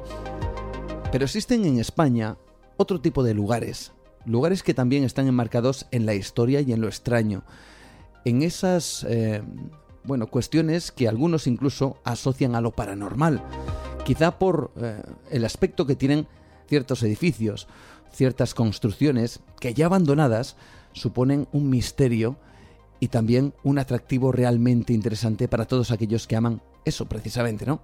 Los lugares extraños cargados de historia. Y vamos precisamente, si os parece, a desvelaros una lista que ha traído nuestra compañera Rocío, una lista que nos va a transportar ahora mismo, en este instante, a esos lugares, a esos sitios abandonados. Ojo, hemos de decir que no vamos a tratar los temas, bueno, no los temas, pero sí los sitios o los lugares que muchas veces ya se ha hablado del mundo del misterio y que han sido abandonados y que también tiene su leyenda paranormal. Son otros, igualmente fascinantes, igualmente enigmáticos, pero a diferencia de los anteriores, totalmente desconocidos. Vamos a por uno de ellos, quizá el más mediático de todos, Rocío, que nos traes en la lista, que es un transatlántico que se quedó varado en Fuerteventura. Pues sí, en enero de 1994, el impresionante transatlántico SS América, rebautizado como American Star, encallaba en la costa sur de Fuerteventura cuando era remolcado hacia Tailandia, donde iba a ser convertido en un hotel de lujo flotante. Un transatlántico de lujo pensado para recorrer el mundo, elegido por las personas más ricas e influyentes de la época para disfrutar de sus vacaciones. La tradición cuenta que incluso Dalí viajó en él. Durante la Segunda Guerra Mundial, el buque se utilizó como apoyo al ejército de la Marina. Al terminar la guerra, un empresario de Bangkok lo compró para transformarlo en un inmenso hotel flotante. Una fuerte tormenta, durante uno de sus viajes, hizo que el buque terminase encallado frente a las costas de Fuerteventura. La tripulación que en ese momento viajaba en el transatlántico fue rescatada. Sin embargo, el famoso buque no corrió la misma suerte, puesto que al igual que el Titanic, terminó partido por la mitad. Durante más de 10 años, la proa se irguió majestuosa frente a la playa de Garcey, en el municipio de Pájara, hasta que en el 2007 la corrosión del casco acabó sumergiendo todos los restos. En el puerto del Rosario, capital de la isla, hay un bar decorado con piezas de este barco fantasma. Apropiadamente se llama El Naufragio.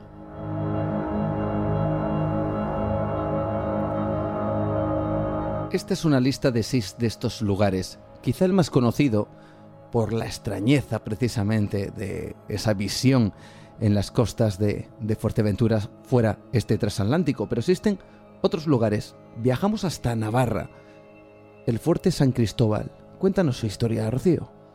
Pues ese fuerte fue una de las cárceles más importantes del país durante la Guerra Civil Española. Muchos de los presos que ingresaron murieron tras sus muros. A los condenados a muerte se sumaron los fallecidos por desnutrición y enfermedades, Dicen en Pamplona que el monte está sembrado de cadáveres. A pesar de las duras condiciones en las que se encontraban los presos, existía un locutorio, el lugar en el que se recibían las visitas. Sin embargo, estas visitas eran muy poco frecuentes, debido a que la cárcel estaba comunicada por una carretera en muy mal estado y porque los familiares tenían miedo de ser involucrados en los delitos por los que se les acusaban a sus seres queridos. En el fuerte de San Cristóbal, el 22 de mayo de 1938 tuvo lugar la fuga más multitudinaria de la historia y también la más trágica. Huyeron 795 presos, 221 murieron y solo tres lograron llegar a Francia. Los cabecillas del motín fueron fusilados. Y según numerosos estudios, los presos no se sublevaron por sus ideales, sino por el hambre y las malas condiciones a las que estaban sometidos. Hoy solo quedan toneladas de ruinas abandonadas y olvidadas, devoradas por una vegetación que de lejos produce escalofríos. Este desde luego es un buen recorrido para que todos vosotros amigos estéis delante del ordenador y vayáis buscando esas fotografías, esas imágenes de estos lugares muy poco conocidos que vamos a tratar y que estamos tratando y que Rocío Gandarillas nos está dando los detalles esta noche. Vamos a por otro. Nos vamos hacia Alicante, nada más y nada menos. El Preventorio de Aguas de Busot. Cuéntanos, este lugar, ¿qué es? Este lugar eh, se trataba de un antiguo y lujoso balneario reconvertido en centro de aislamiento para pacientes de tuberculosis que se alimentaba de las aguas termales procedentes de la Sierra Cabezón de Oro en Alicante. Las propiedades de estas aguas ya fueron descritas en crónicas romanas y musulmanas en el siglo XV. En la época romana existían allí unas termas. Eh, fue construido en el siglo XIX como lugar en el que la sociedad burguesa podía acudir a tomar las aguas. Su nombre original era Hotel Miramar Estación de Invierno.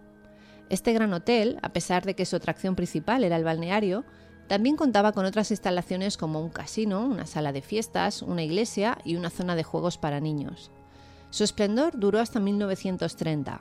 Su dueño, un marqués muy importante de la época, lo perdió en una partida de póker. En 1936, el Estado adquirió el edificio y lo convirtió en un hospital para tuberculosos, destinándolo principalmente al tratamiento de niños con esta enfermedad.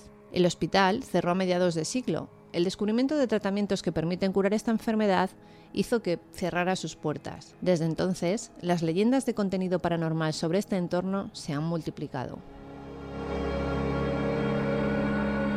Preventorio de Aguas de Bouchot.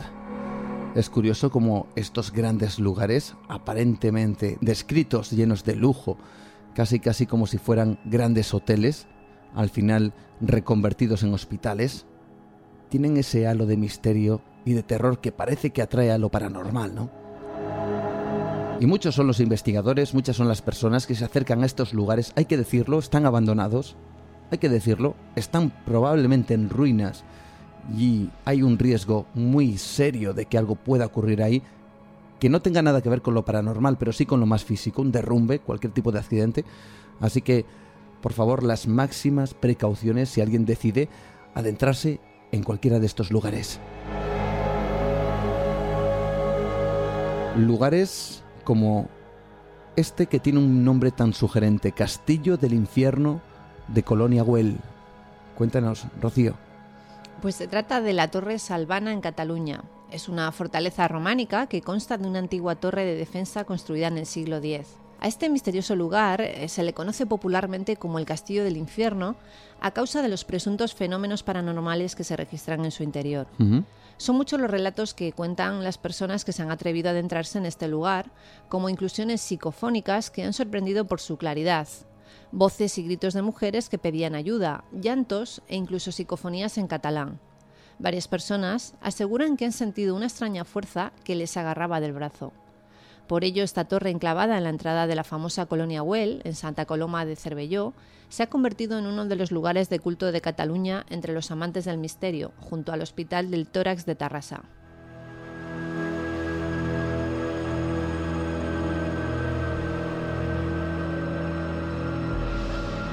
Lugar enclavado, por supuesto, en el panorama del misterio a nivel nacional. Lugares también que están enclavados en la historia y que son realmente curiosas o curiosos, que quizá nada tenga que ver con los eh, misterios típicos que uno quizá espera encontrarse en este tipo de lugares, pero que tienen una historia realmente sorprendente como la colonia Santa Eulalia en Alicante. Rocío, cuéntanos, ¿cuál es su historia? Pues esta colonia eh, ha pasado a la historia por enmarcarse dentro de lo que se llamó el socialismo utópico, una comunidad organizada, equitativa y democráticamente. Llegaron a ser casi autosuficientes. El impulso creador le llegó de Antonio de Padua Saavedra, conde de Alcudia y Gestalgar. En 1887 se declaró colonia agrícola de primera clase con el fin de cultivo, recolección y elaboración de productos agrícolas. Un teatro, un economato, una fábrica de harinas, otra de alcohol, administración de correos, jardines, almacenes, escuelas, estación de ferrocarril, un casino. En la mansión todavía se distinguen las dependencias. El salón, el despacho, la biblioteca, las doce habitaciones y el patio central.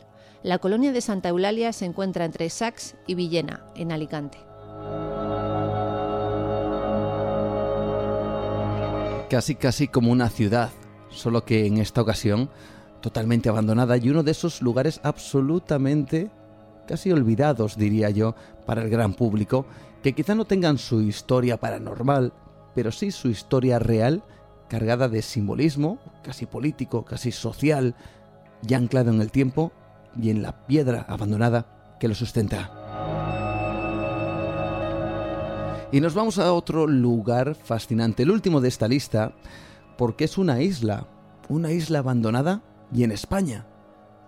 Bueno, ¿cuál es el secreto? ¿Dónde está? Nos vamos a sorprender todos en este último viaje, en este último lugar que nos encontramos abandonado, extraño, de esta España cargada de edificios o de lugares que tienen su propia historia. Cuéntanos. Nos vamos hasta Cádiz. Santipetri fue un pueblo de pescadores de Chiclana se convirtió en escombros, musgo y salitre. Fue un lugar próspero, sustentado en la almadraba, pero en los 70 llegó la ruina y las familias abandonaron la isla. En 2010, el Ayuntamiento de Chiclana se comprometió a vitalizarlo, renunciando a construir hoteles y viviendas y favoreciendo la cultura y el deporte náutico. Parte del patrimonio se rehabilitó en 2011. Hoy se organizan visitas guiadas al castillo, puestas de sol musicales y recreaciones históricas. Para llegar se puede alquilar barco o kayak desde el puerto de Santipetri. Se dice que aquí se levantó el templo de Hércules. Bueno, pues en Cádiz, esa isla abandonada y llena de historia y que hoy en día se puede visitar y que también tiene su leyenda, ¿no? El templo de Hércules, nada más y nada menos. Noticias del misterio y lugares totalmente extraños abandonados y muchos de ellos desconocidos que nos ha traído Rocío Andarillas aquí en Nueva Dimensión. Así que una vez más, muchas gracias por estar con nosotros y la semana que viene volvemos con más cosas, ¿verdad? Muy bien, gracias a ti, un saludo. Adéntrate en otra realidad con Juan Gómez. ¿Te atreves a viajar con nosotros?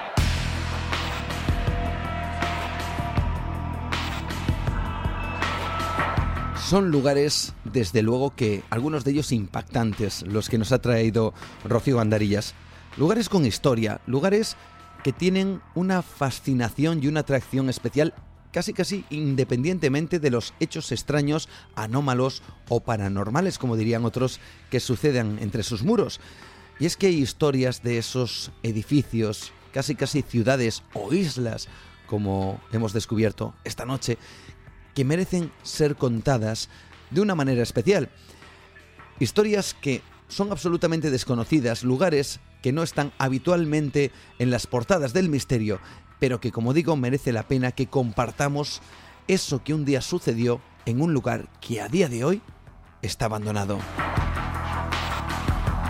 Espero que algunos de estos enclaves os haya sorprendido, como seguramente también os va a sorprender lo próximo que vamos a tratar en el programa. Así que no os lo perdáis porque enseguida va a estar Pablo Tresgallo Vallejo que nos va a traer una historia conocida pero bajo otro prisma que ahora mismo os voy a explicar.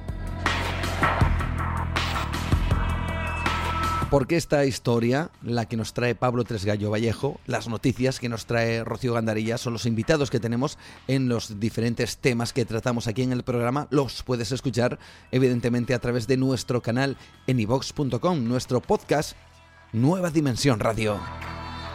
También en iTunes, cualquier plataforma móvil de Apple cualquier eh, dispositivo, pues eh, puede ser desde luego tu plataforma para estar en contacto con nosotros y con este programa Nueva Dimensión. Y también si nos quieres escuchar, lo puedes hacer a través de internet, como digo, en estas dos plataformas, ivox.com y en iTunes, pero también a través de edenexradio.com, a través de lndradio.com y también a través de Radio Gredos, que también se escucha a través de internet y que también se escucha a través de un punto del dial que nuestros amigos en Ávila, nada más y nada menos, pueden escucharnos. Así que un saludo para todos ellos, un saludo para todos vosotros. Bueno, y como digo, vamos con una historia, es conocida. Ella al menos y su leyenda. Leyenda o realidad, no lo sabemos porque hay contradicciones en cuanto a lo que esta persona o este personaje, seguramente que oscuro, ofreció a principios del siglo XX. Su nombre, Enriqueta Martín Ripollés, eh, aunque quizá la conoceréis seguramente con el sobrenombre de la vampira de Barcelona o la vampira del Raval o la vampira de la calle Poniente. Hay una historia realmente truculenta, casi sórdida detrás de ella, que murió en la cárcel. Murió, bueno, pues porque se la acusó de unos crímenes terribles en donde dicen que utilizó los restos de sus víctimas, que eran niños, para realizar pócimas, ungüentos, casi casi como una bruja de principios del siglo XX.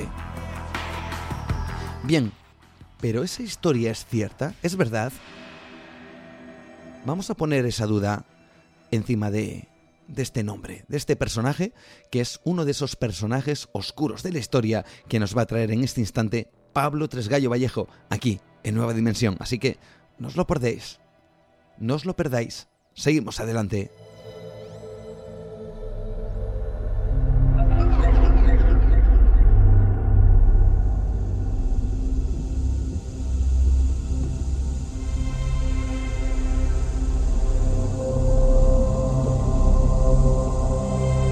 Y con esta sintonía vamos a viajar una vez más a través de la historia y a través de la mente humana con los personajes oscuros que nos trae Pablo Tresgallo Vallejo.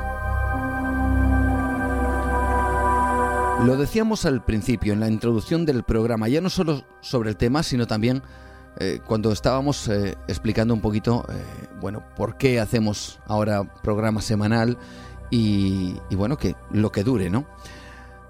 Porque buscábamos siempre un poquito la veracidad, quizá por encima de la espectacularidad de ciertos temas, de ciertos eh, casos o de ciertos personajes como este. Este que vamos a tratar es un personaje, como he dicho al principio del programa, muy conocido. Ha salido en multitud de medios de comunicación, se han hecho reportajes de, de televisión, de radio. Ha habido incluso obras de teatro de las cuales hablaremos con Pablo Tresgallo Vallejo.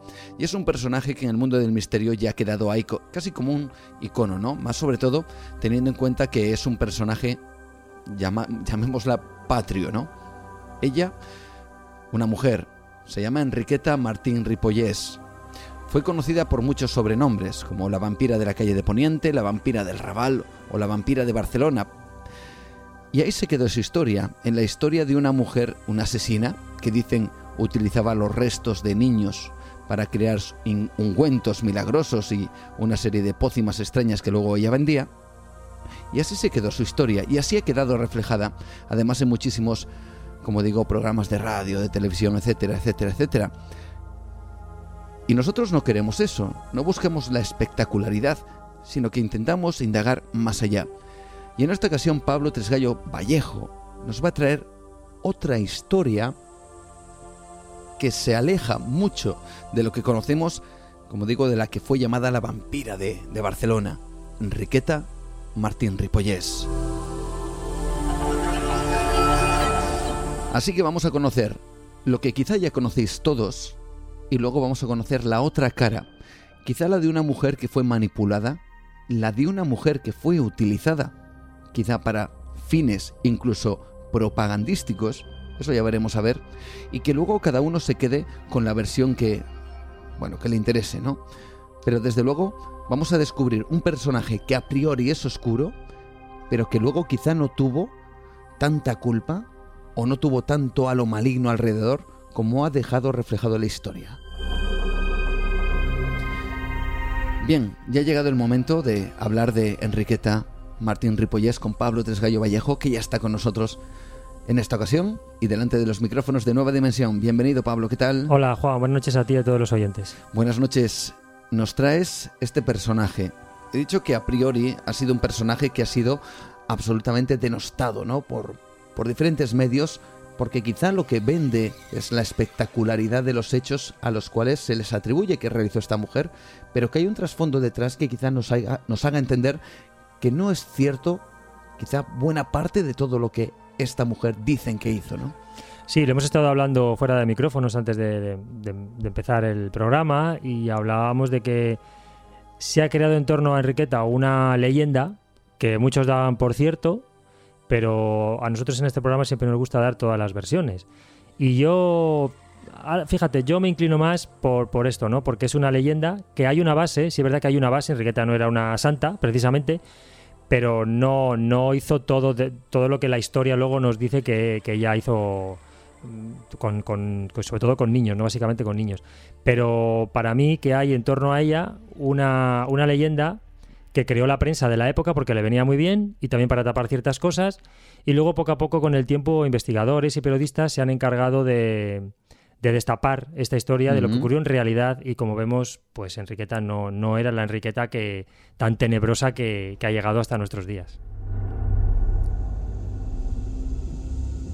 Una mujer que además ha quedado reflejada, incluso su muerte ha sido pues, eh, cualquiera que entre, por ejemplo, en Internet y entre en esa base de datos aparentemente fiable, como es, por ejemplo, Wikipedia, va a descubrir cosas que no son ciertas, absolutamente falsas, incluso la propia muerte de esta mujer, que se da por hecho que fueron unas circunstancias y en realidad fueron por otras, ¿no?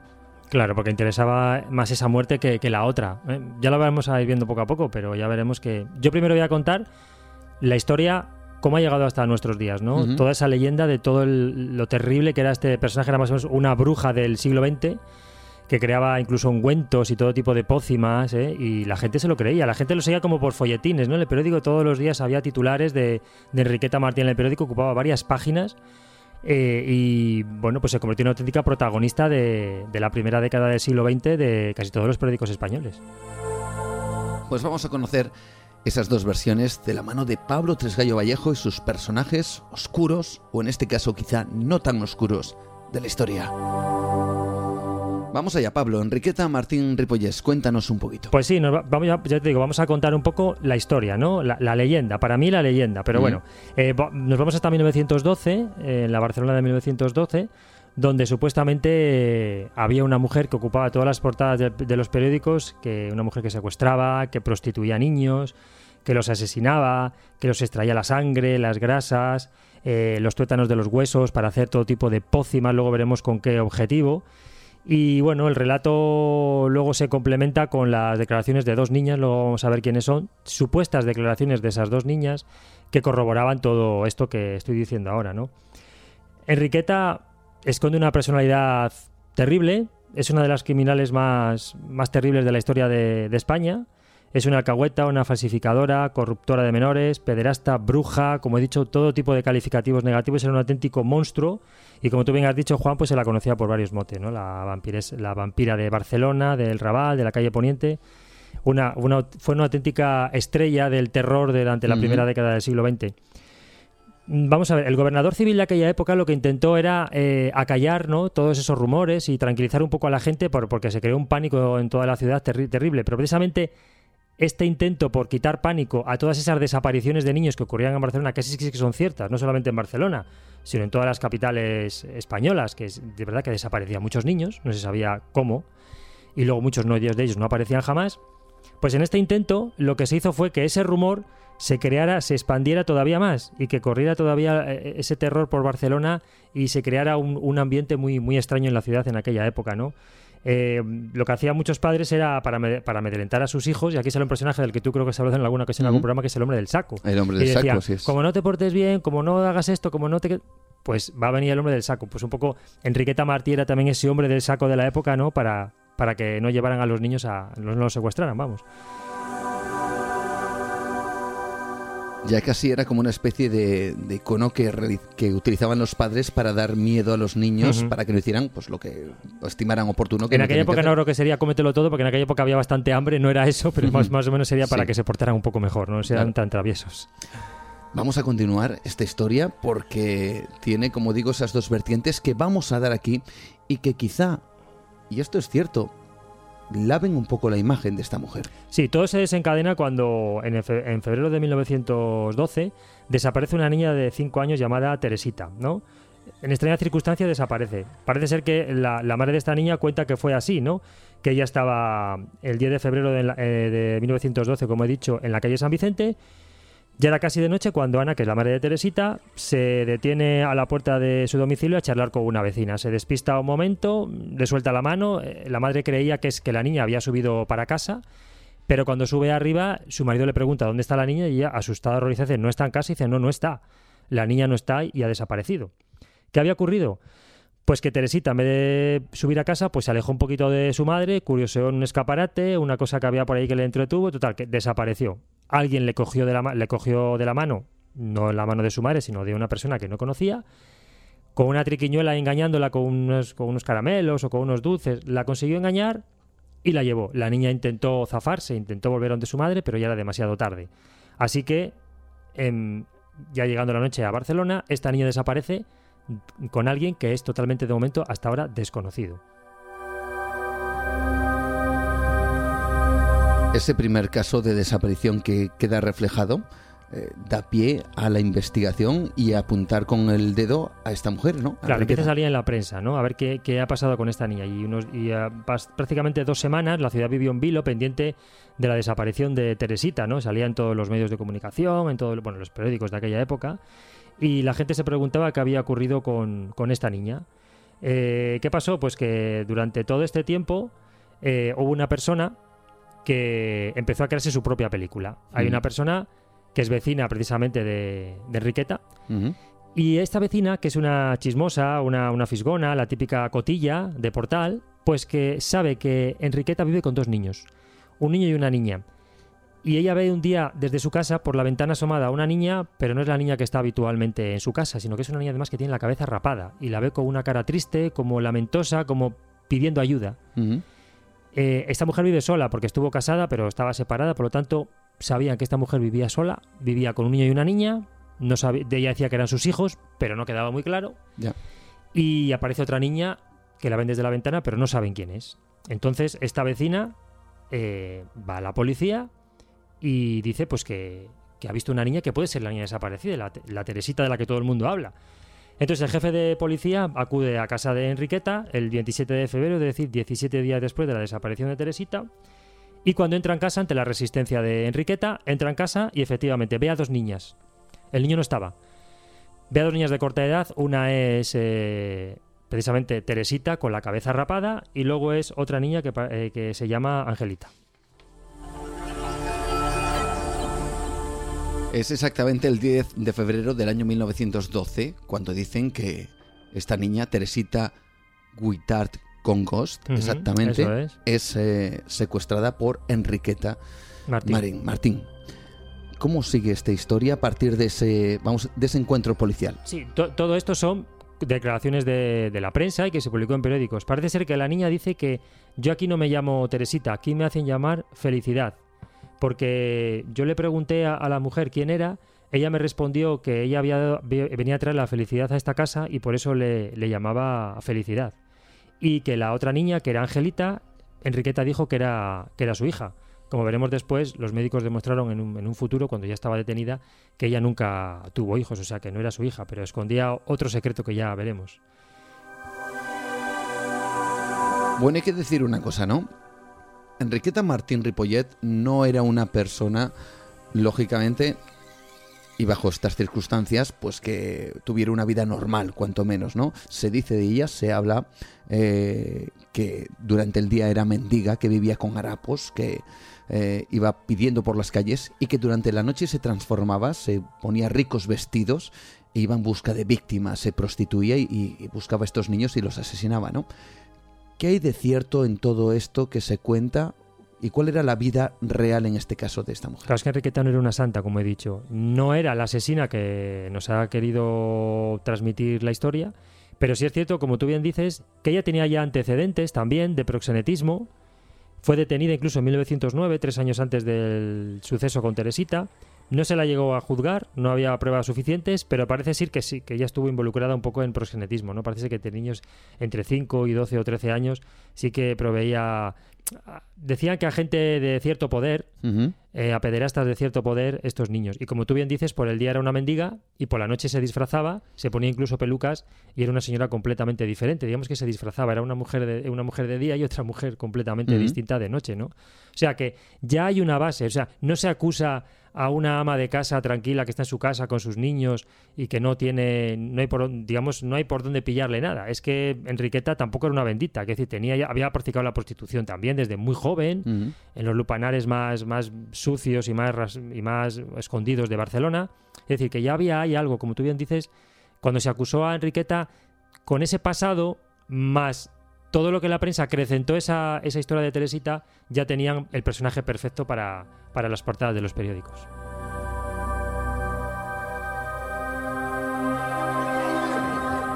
A partir de esa acusación, por cierto, su vecina, llamada Claudia Elías, es la que se encargaría de hacer esa primera acusación, eh, viendo a esa niña rapada por la ventana de la casa de, de Enriqueta Martín. ¿Y cómo continúa esta truculenta historia? La historia que nos ha llegado, digamos, por los periódicos. Claro, como digo, es que después se supo que el niño este Pepito, que era el supuestamente niño que vivía con ella y con Angelita, pues no estaba en la casa, que había sido de él. Parece ser que ella dijo pues que había estado enfermo durante un tiempo en su casa, pero ya había enfermado más, lo tuvieron que llevar a un hospital, estaba ingresado y por eso ya no estaba con él. Así se quedó la historia. Luego veremos que es completamente diferente, no tiene nada que ver con esto, ¿no? Y bueno, pues durante después de ser ella detenida, pues se le sometió a una serie de interrogatorios y también mm, llegó a la prensa los, las declaraciones de las niñas, tanto de Angelita, supuestas declaraciones, lo pongo así entre comillas, de Angelita y de Teresita. ¿Qué dijeron las niñas? Pues las niñas lo que revelaron fue algo terrible y a partir de aquí es donde se crea esa historia tan tremenda de Enriqueta, ¿no? Por ejemplo, eh, Teresita dijo pues que en casa había lugares donde Enriqueta no les dejaba pasar, eran como habitaciones oscuras, habitaciones secretas, pero un día que estaban solas, no, no explica muy bien cómo consiguieron abrir una puerta, entraron ¿Y qué se encontraron allí? ¿Qué escondía su mamá, mamá entre comillas? Pues bueno, parece ser que había un saco y dentro de ese saco había sangre, había un cuchillo ensangrentado y había, y había unos huesecillos.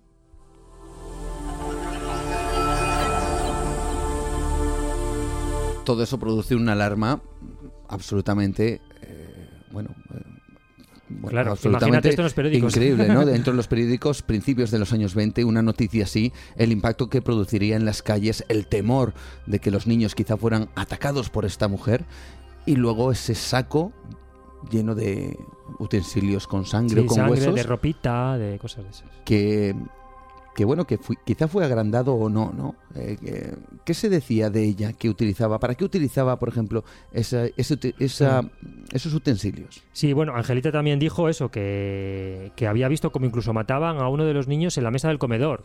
Llegó hasta eso. Bueno, parece ser que ella lo quería para, para hacer una serie de ungüentos, una serie de pócimas. Nunca se encontró ni, ni dicho laboratorio, ni dichas pócimas, como luego veremos, ni nada. Pero esas pócimas las elaboraba para dárselo a la gente rica, a la gente burguesa de Barcelona, mm. porque supuestamente esas pócimas daban el elixir de la eterna juventud, ¿no? Entonces las elaboraba y se la vendía a gente burguesa, gente rica, gente que no se daba a conocer, que estaba escondida detrás, pero que Enriqueta les proveía de esas pócimas para ser siempre jóvenes, ¿no? Y necesitaba a los niños para poder elaborarlas.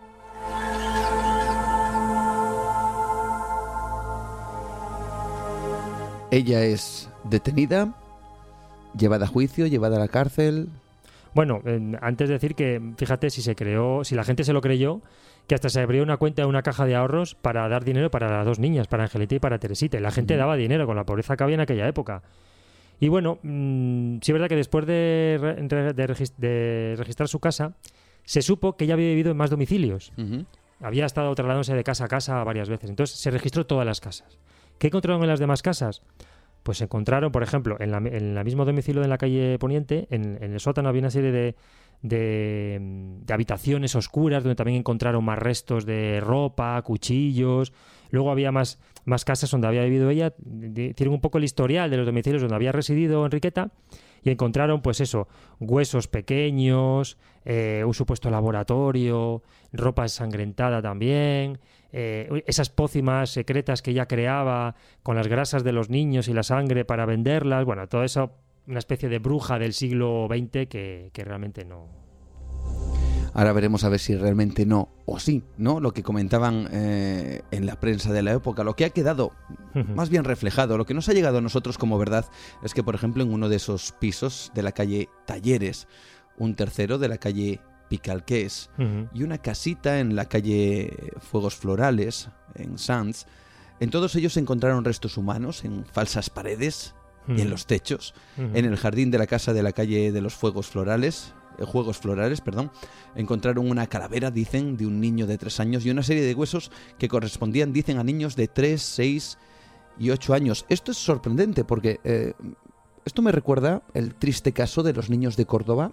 como con esos niños eh, tan pequeños, de tres años, cuatro años apenas tendrían, y cómo fue realmente difícil descubrir que esos huesos eran, eran humanos, ¿no?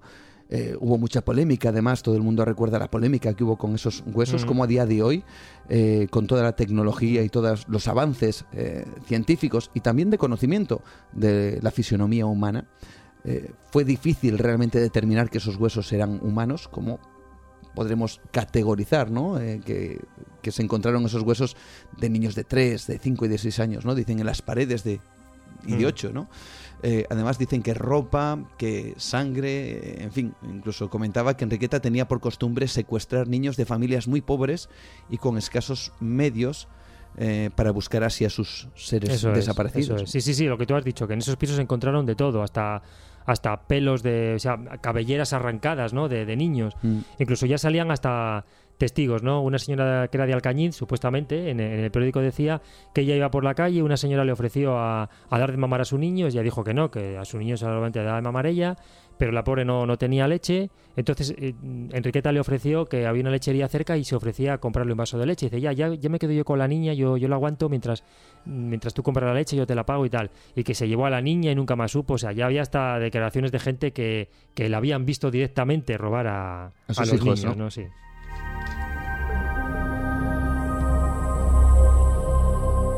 Vaya revuelo, vaya detalles tan truculentos, absolutamente de la España más negra y más lúgubre. Y yo no sé si incluso decir eh, de la más, eh, eh, bueno, bueno, sangrienta, ¿no? Con estos sucesos. Fíjate, supersticiones de la época, ¿no? Por ejemplo, en aquella época había mucha tuberculosis y estaba haciendo estragos realmente en aquella época y se decía, bueno, había una creencia, se extendió esa creencia de esas cosas que a veces, incluso hoy en día, das por cierto y dices, no, no, pues es que eso no es verdad. Y tú convencido, pero ¿cómo que no? Ah, dices, pues no, no, no es así. Que parece ser que para detener la tuberculosis, la sangre humana era. La sangre humana y la grasa infantil, pues que podía cortar la, enfermedad. Y eso era completamente falso, por supuesto. Pero fíjate, hasta esas cosas la gente las daba por cierta y bueno, se creía también que Enriqueta utilizaba eso para luego vender esos productos para la gente que tenía tuberculosis. ¿Cómo continúa esta historia? Bueno, pues esta historia continúa con que Enriqueta va a la cárcel, eh, Enriqueta es encarcelada. Y bueno, pues una vez en la cárcel, también, como decías tú, el tema de, su muerte, ¿no? Parece ser que en la policía eh, dicen que ella intentó suicidarse y para que ella no se suicidara, que las compañeras de celda tenían una orden que era vigilarla constantemente para que no se para que no llevara a cabo el suicidio. Mm. Tampoco sabemos bien si es cierto. El caso es que se publicó que fue asesinada en la cárcel a palos, pero luego veremos cómo en las posteriores investigaciones ha demostrado que no fue así. Todo esto es la historia, vamos a decir, que nos ha llegado a nuestros días de la prensa, de las diferentes informaciones que llegaron más o menos veraces dentro de lo que era la historia y la biografía de un personaje que desde luego, como Enriqueta Martín, no era precisamente una persona, bueno, que tuviera una vida normal, sino más bien todo lo contrario. Quizá eso, pues bueno, fue la, el pistoletazo de salida para que luego surgieran quizá una serie de, bueno, de hechos que fueron, no sabemos si exagerados. Luego, antes he comentado el tema de, de una promoción publicitaria para la ciudad. Mm. Ahora nos lo vas a explicar, Pablo. Que esto es, me parece realmente interesante. Nada de lo que vamos a contar a partir de ahora, nada, absolutamente nada, ha salido a nivel general. Hmm. Yo creo que en ningún medio de comunicación en ningún incluso programa de, televisión especializado en, este tipo de cuestiones. Y si se ha hecho, se ha hecho de manera muy breve y casi no dándole importancia. Sin embargo, todos los documentos y todo lo que has estado investigando dan casi fe de que todo fue una exageración y no una realidad. Claro, es que ni siquiera se celebró un juicio.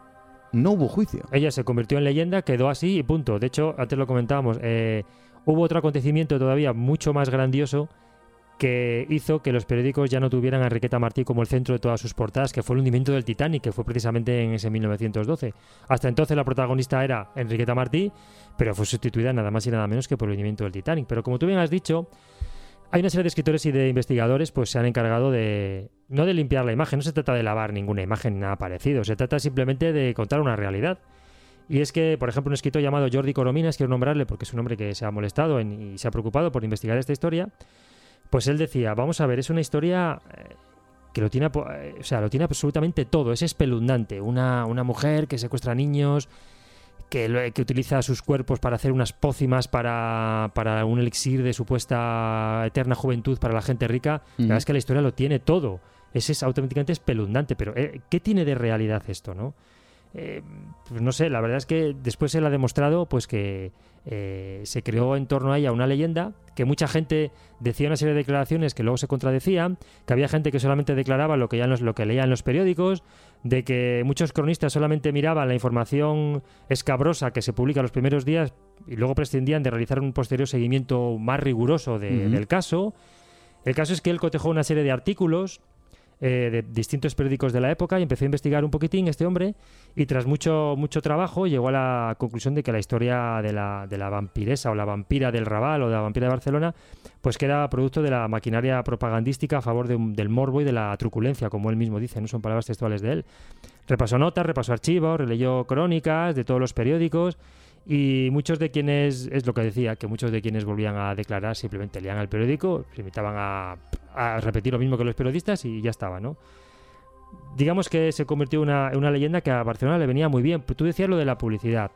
¿A, qué viene esto de la publicidad? Bueno, hay otra escritora llamada Elsa Plaza que escribió un libro sobre el caso que habla de que, claro, si Londres tenía su Jack el Destripador, una especie de personaje atrae, porque es verdad que es un personaje que nos atrae, no teniendo relación a ese Londres con la niebla, incluso te, es sugestivo. Cuánto se ha escrito y cuánto se ha hablado y cuánto se ha eh, creado alrededor de este personaje que nunca fue encontrado, aunque hay muchas teorías, pero que incluso a día de hoy sigue siendo absolutamente atrayente, ¿no? Eh, tanto que mucha gente, incluso hoy en día, hace ese recorrido por, por eh, la parte de Whitechapel y toda la zona de los asesinatos de este hombre, Jack el Destripador, que no sabemos su nombre, simplemente firmaba en sus cartas como Jack the Ripper, Jack el Destripador, y se ha generado pues casi todo una iconografía alrededor de un personaje que promulga mucho turismo, desde luego que sí, incluso hoy en día. ¿Quieres decir, Pablo, que quizá en Barcelona se pretendió utilizar la figura de Enriqueta Martín para algo similar? Claro, digamos que el Raval era el Whitechapel de Barcelona. Entonces, Enriqueta Martín podía ser su Jack el Destripador. Y de esa forma, pues ya tenemos ahí una historia truculenta que puede ser eh, no quizá pues para que la historia de la ciudad sea más conocida, para que para que el mundo hablara de Barcelona, para que tengan ese personaje ahí del que todo el mundo relaciona con la ciudad. Y lo que dices tú, ¿no? Fíjate que hoy en día se hacen esos tours turísticos en torno a, a Jack el Destripador.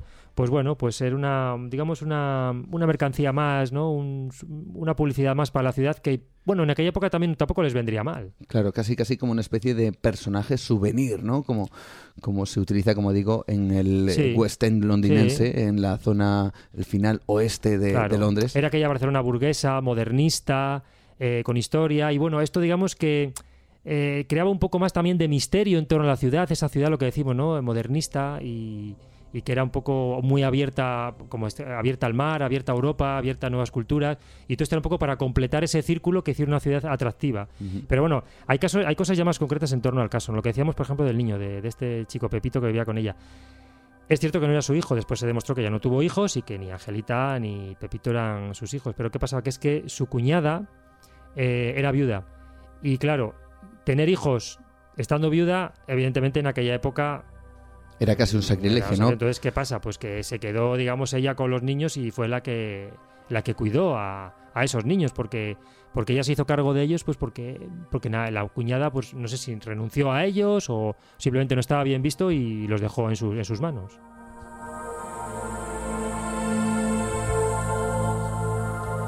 Sigue, continúa la realidad de, Enriqueta Martín Ripollés. El tema de los huesos, por ejemplo. A ver, Enriqueta Martín vivía, vivía en una ciudad eh, donde había mucho analfabetismo, aproximadamente el 50%, había mucha miseria, y estaba marcada también por un hecho que es que perdió, parece ser que perdió un niño cuando era, cuando era muy joven, ¿no? era, era muy joven y un niño de, unos meses parece ser, ¿no? Entonces, parece ser que fue debido por malnutrición. Por lo tanto, eso ya le, dejó un poco, un poco marcada.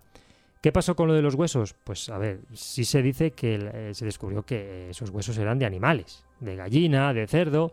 ¿Por qué los tenía?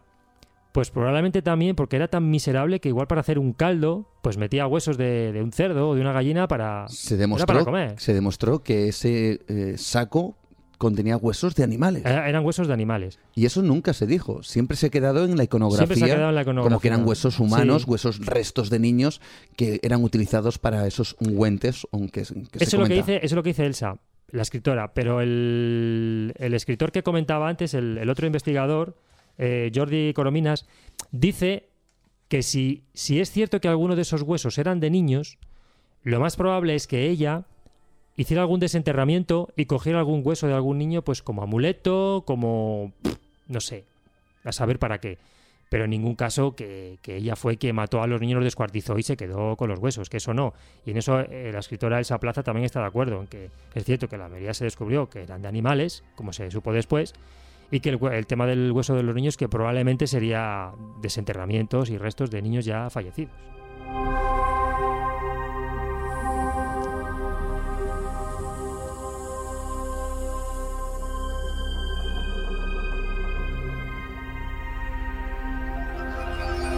Y luego dentro de todo esto hay un tema casi que entra en el mundo de la conspiración, en el mundo de esos poderes en la sombra, en el mundo de esos personajes eh, oscuros que no salen en los periódicos, pero que igualmente existen y están ahí, y también que pertenecen a esta historia. Se habla de una lista de poderosos pederastas de la época, ¿no? Claro, se habla de una lista donde supuestamente había gente poderosa que sí era pederasta. Esa lista tampoco salió a la luz. ¿Por qué? Porque, como he dicho al principio, sí es cierto que había muchos niños que desaparecían y no se sabía qué ocurría con ellos. Eh, también desaparecían muchas mujeres, ¿no? y tampoco sabía, se sabía qué ocurría con ellos.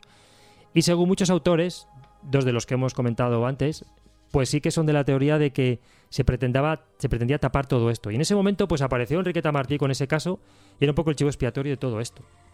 Tapó un poco la realidad.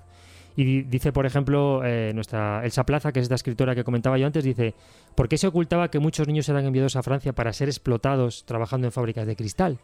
Bueno, pues mira, de eso en la, época en la prensa no salía, pero esto ocurría en realidad. Y tenemos aquí a Enriqueta que, bueno, pues ella parece ser que era ya la autora de todas las desapariciones de todos los niños de Barcelona. Una lista de poderosos pederastas de Barcelona, una serie de niños que desaparecían de manera misteriosa, otros que no quedaba reflejado en ningún informe y en ningún periódico, pero que iban y eran enviados a Francia para trabajar. Y bueno, todo parece indicar que eso no se quería destapar y que mejor que Enriqueta Martín Ripollés, esa mujer que recordemos tenía un pasado oscuro, eh, no sabemos si está cierto punto terrible, pero desde luego oscuro, y que quién iba a, y quién iba a creer a una mujer o quién iba, perdón, a creer que esta mujer fuera inocente, que no hubiera cometido esos, esas barbaridades, ¿no? Cierto, además, ni se encontró el laboratorio, ni se encontraron los ungüentos, ni las pócimas, ni nada. Claro, porque eso es eh, un detalle importante. Se habla de ungüentos, se habla de pócimas, efectivamente, eh, que repartía a la alta aristocracia de, Barcelona, pero nunca se encontró absolutamente nada de esos restos. ¿Tú crees que si hubieran encontrado, no estarían hoy en día en un museo, por ejemplo, en un museo, aunque sea un museo del terror, diciendo, estos son los, los ungüentos que preparaba Enriqueta? A ver, ¿tú no crees que estarían en algún sitio? Pues yo creo que sí, y desde luego no aparecieron nunca.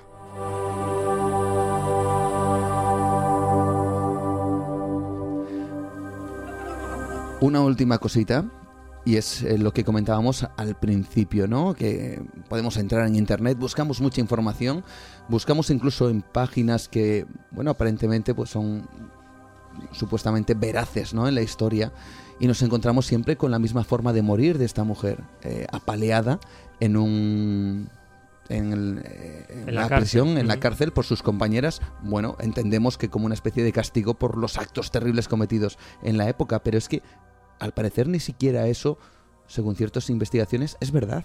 Claro, es que eh, encontraron toallas con sangre en su casa, pero ¿sabes por qué? Pues porque ella en realidad de lo que falleció era de un cáncer de útero, ella sangraba mucho, tenía, tenía muchos problemas y bueno, pues el caso es que ella no murió apaleada, murió de muerte natural, de una enfermedad. ¿Murió en la cárcel? Murió en la cárcel, pero de una enfermedad.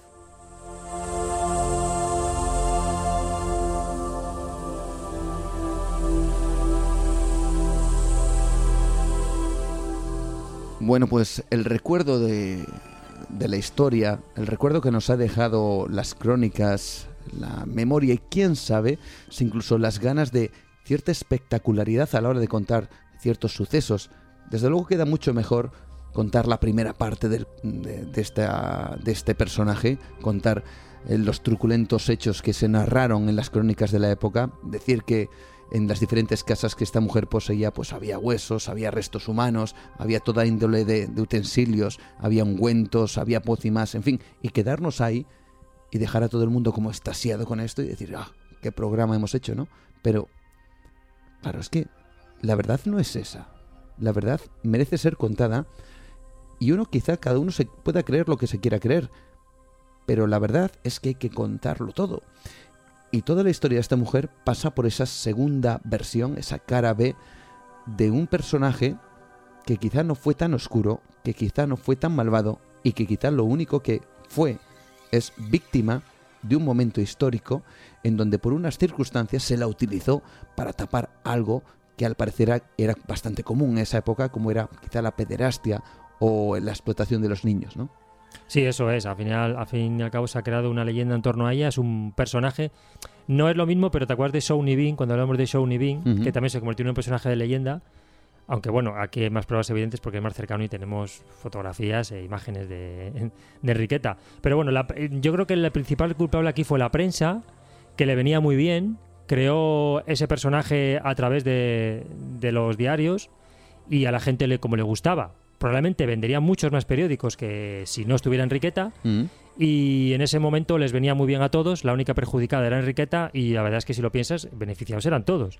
La prensa, la propia ciudad, la gente la mantenían igual un poco también a raya y despreocupada de auténticos problemas que tendría la ciudad en ese momento, no precisamente Enriqueta es su principal problema, y digamos que a todos les venía bien. Enriqueta fue el chivo expiatorio efectivamente para tapar seguramente a poderosos que explotaban a niños, que eso ha existido siempre y desgraciadamente existirá.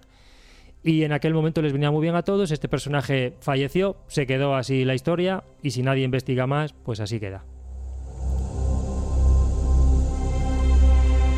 Bueno, pues sí queda dicho. No sabría yo decir si Enriqueta Martín Ripollés fue o no realmente un personaje oscuro. Controvertido, al parecer, desde luego va a ser. Y seguramente que muchos de nuestros amigos que hayan conocido quizá la versión oficial que conocemos todo de esta mujer, quizá ahora se planteen otras cuestiones, ¿no? ¿Qué hay de verdad en estos personajes? ¿Cuál es la realidad de algunos de estas historias que nos marcan como terribles en ciertas épocas? Quizá todo fueron exageraciones, invenciones en algún caso para vender periódicos o para tapar otras cosas más importantes. No lo sabremos, pero aquí estamos en en Nueva Dimensión, por lo menos para ofrecer las dos versiones de los que aquellos que no se conforman con lo que cuentan unos pocos. el, debate está abierto y bueno, ya, ya saben que en las redes sociales, como tú bien sabes, Juan, la gente opina libremente. Aquí la gente puede decir lo que quiera, siempre mm. desde el respeto, por supuesto, sin insultar y sin ofender. Y bueno, pues la gente puede opinar y puede decir lo que quiera a través de las redes sociales. Nosotros además siempre lo leemos, intentamos contestar y estamos siempre atentos a lo que los oyentes nos quieran decir. Así que nosotros, pues aquí, ah, para lo que quieran nuestros oyentes. ¿Qué opináis, chicos? ¿Qué opináis, amigos? Enriqueta Martín Ripollés, ¿un vampiro real? ¿Una asesina despiadada de niños? ¿O una cabeza de turco de una época en donde venía muy bien este tipo de personajes? Pablo Tresgallo Vallejo, una vez más, gracias por estar con nosotros y por traernos estas historias tan fascinantes y llenas de preguntas y más incógnitas, ¿no? Porque habría que preguntarse ¿Quiénes son esos personajes, caballeros poderosos? Esos son los oscuros más. Esos son realmente, quizá, en caso de que la historia pues no es la que nos contará, ¿no? Gracias una vez más, Pablo. Pues sí, esos personajes oscuros de los que hablas permanecerán siempre en la sombra. De hecho, último apunte. Cuando en 1909 se la, se la detuvo por pederastia, eh, se dice que hubo alguien muy poderoso que fue la que le sacó de la cárcel y por eso no hubo juicio, porque hubo alguien que se encargó de salvarla. Esos sí son los personajes oscuros y son a los que realmente siempre hay que temer. Buenas noches, Juan, y a ti y a todos los oyentes. Un abrazo.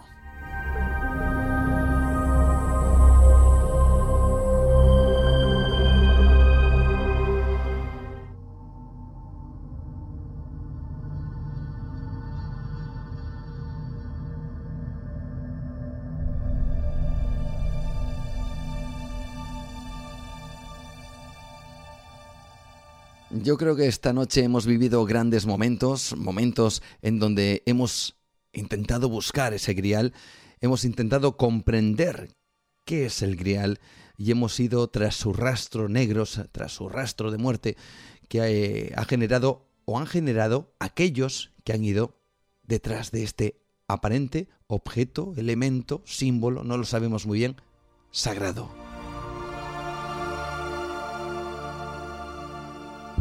Hemos buceado además por las noticias eh, del misterio, de la ciencia, de lo curioso y por esos lugares abandonados que tienen también su historia y su misterio.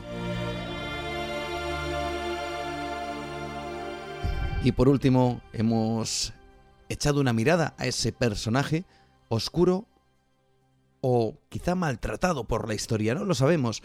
Desde luego eso permanecerá dentro de uno de esos enigmas que investigadores como los que hemos nombrado y como los que nos ha traído Pablo Tresgallo Vallejo intentan desentrañar la verdadera historia de ciertos personajes que han sido marcados, vetados por la historia como si fueran auténticos asesinos y quizá, solo quizá, no pudieran ser lo que nos contaron.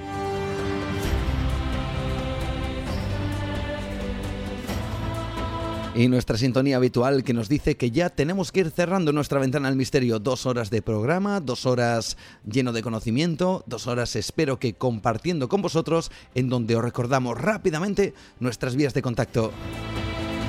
En Facebook, Nueva Dimensión Cantabria, mi perfil personal también en Facebook, Juan Gómez, Nueva Dimensión.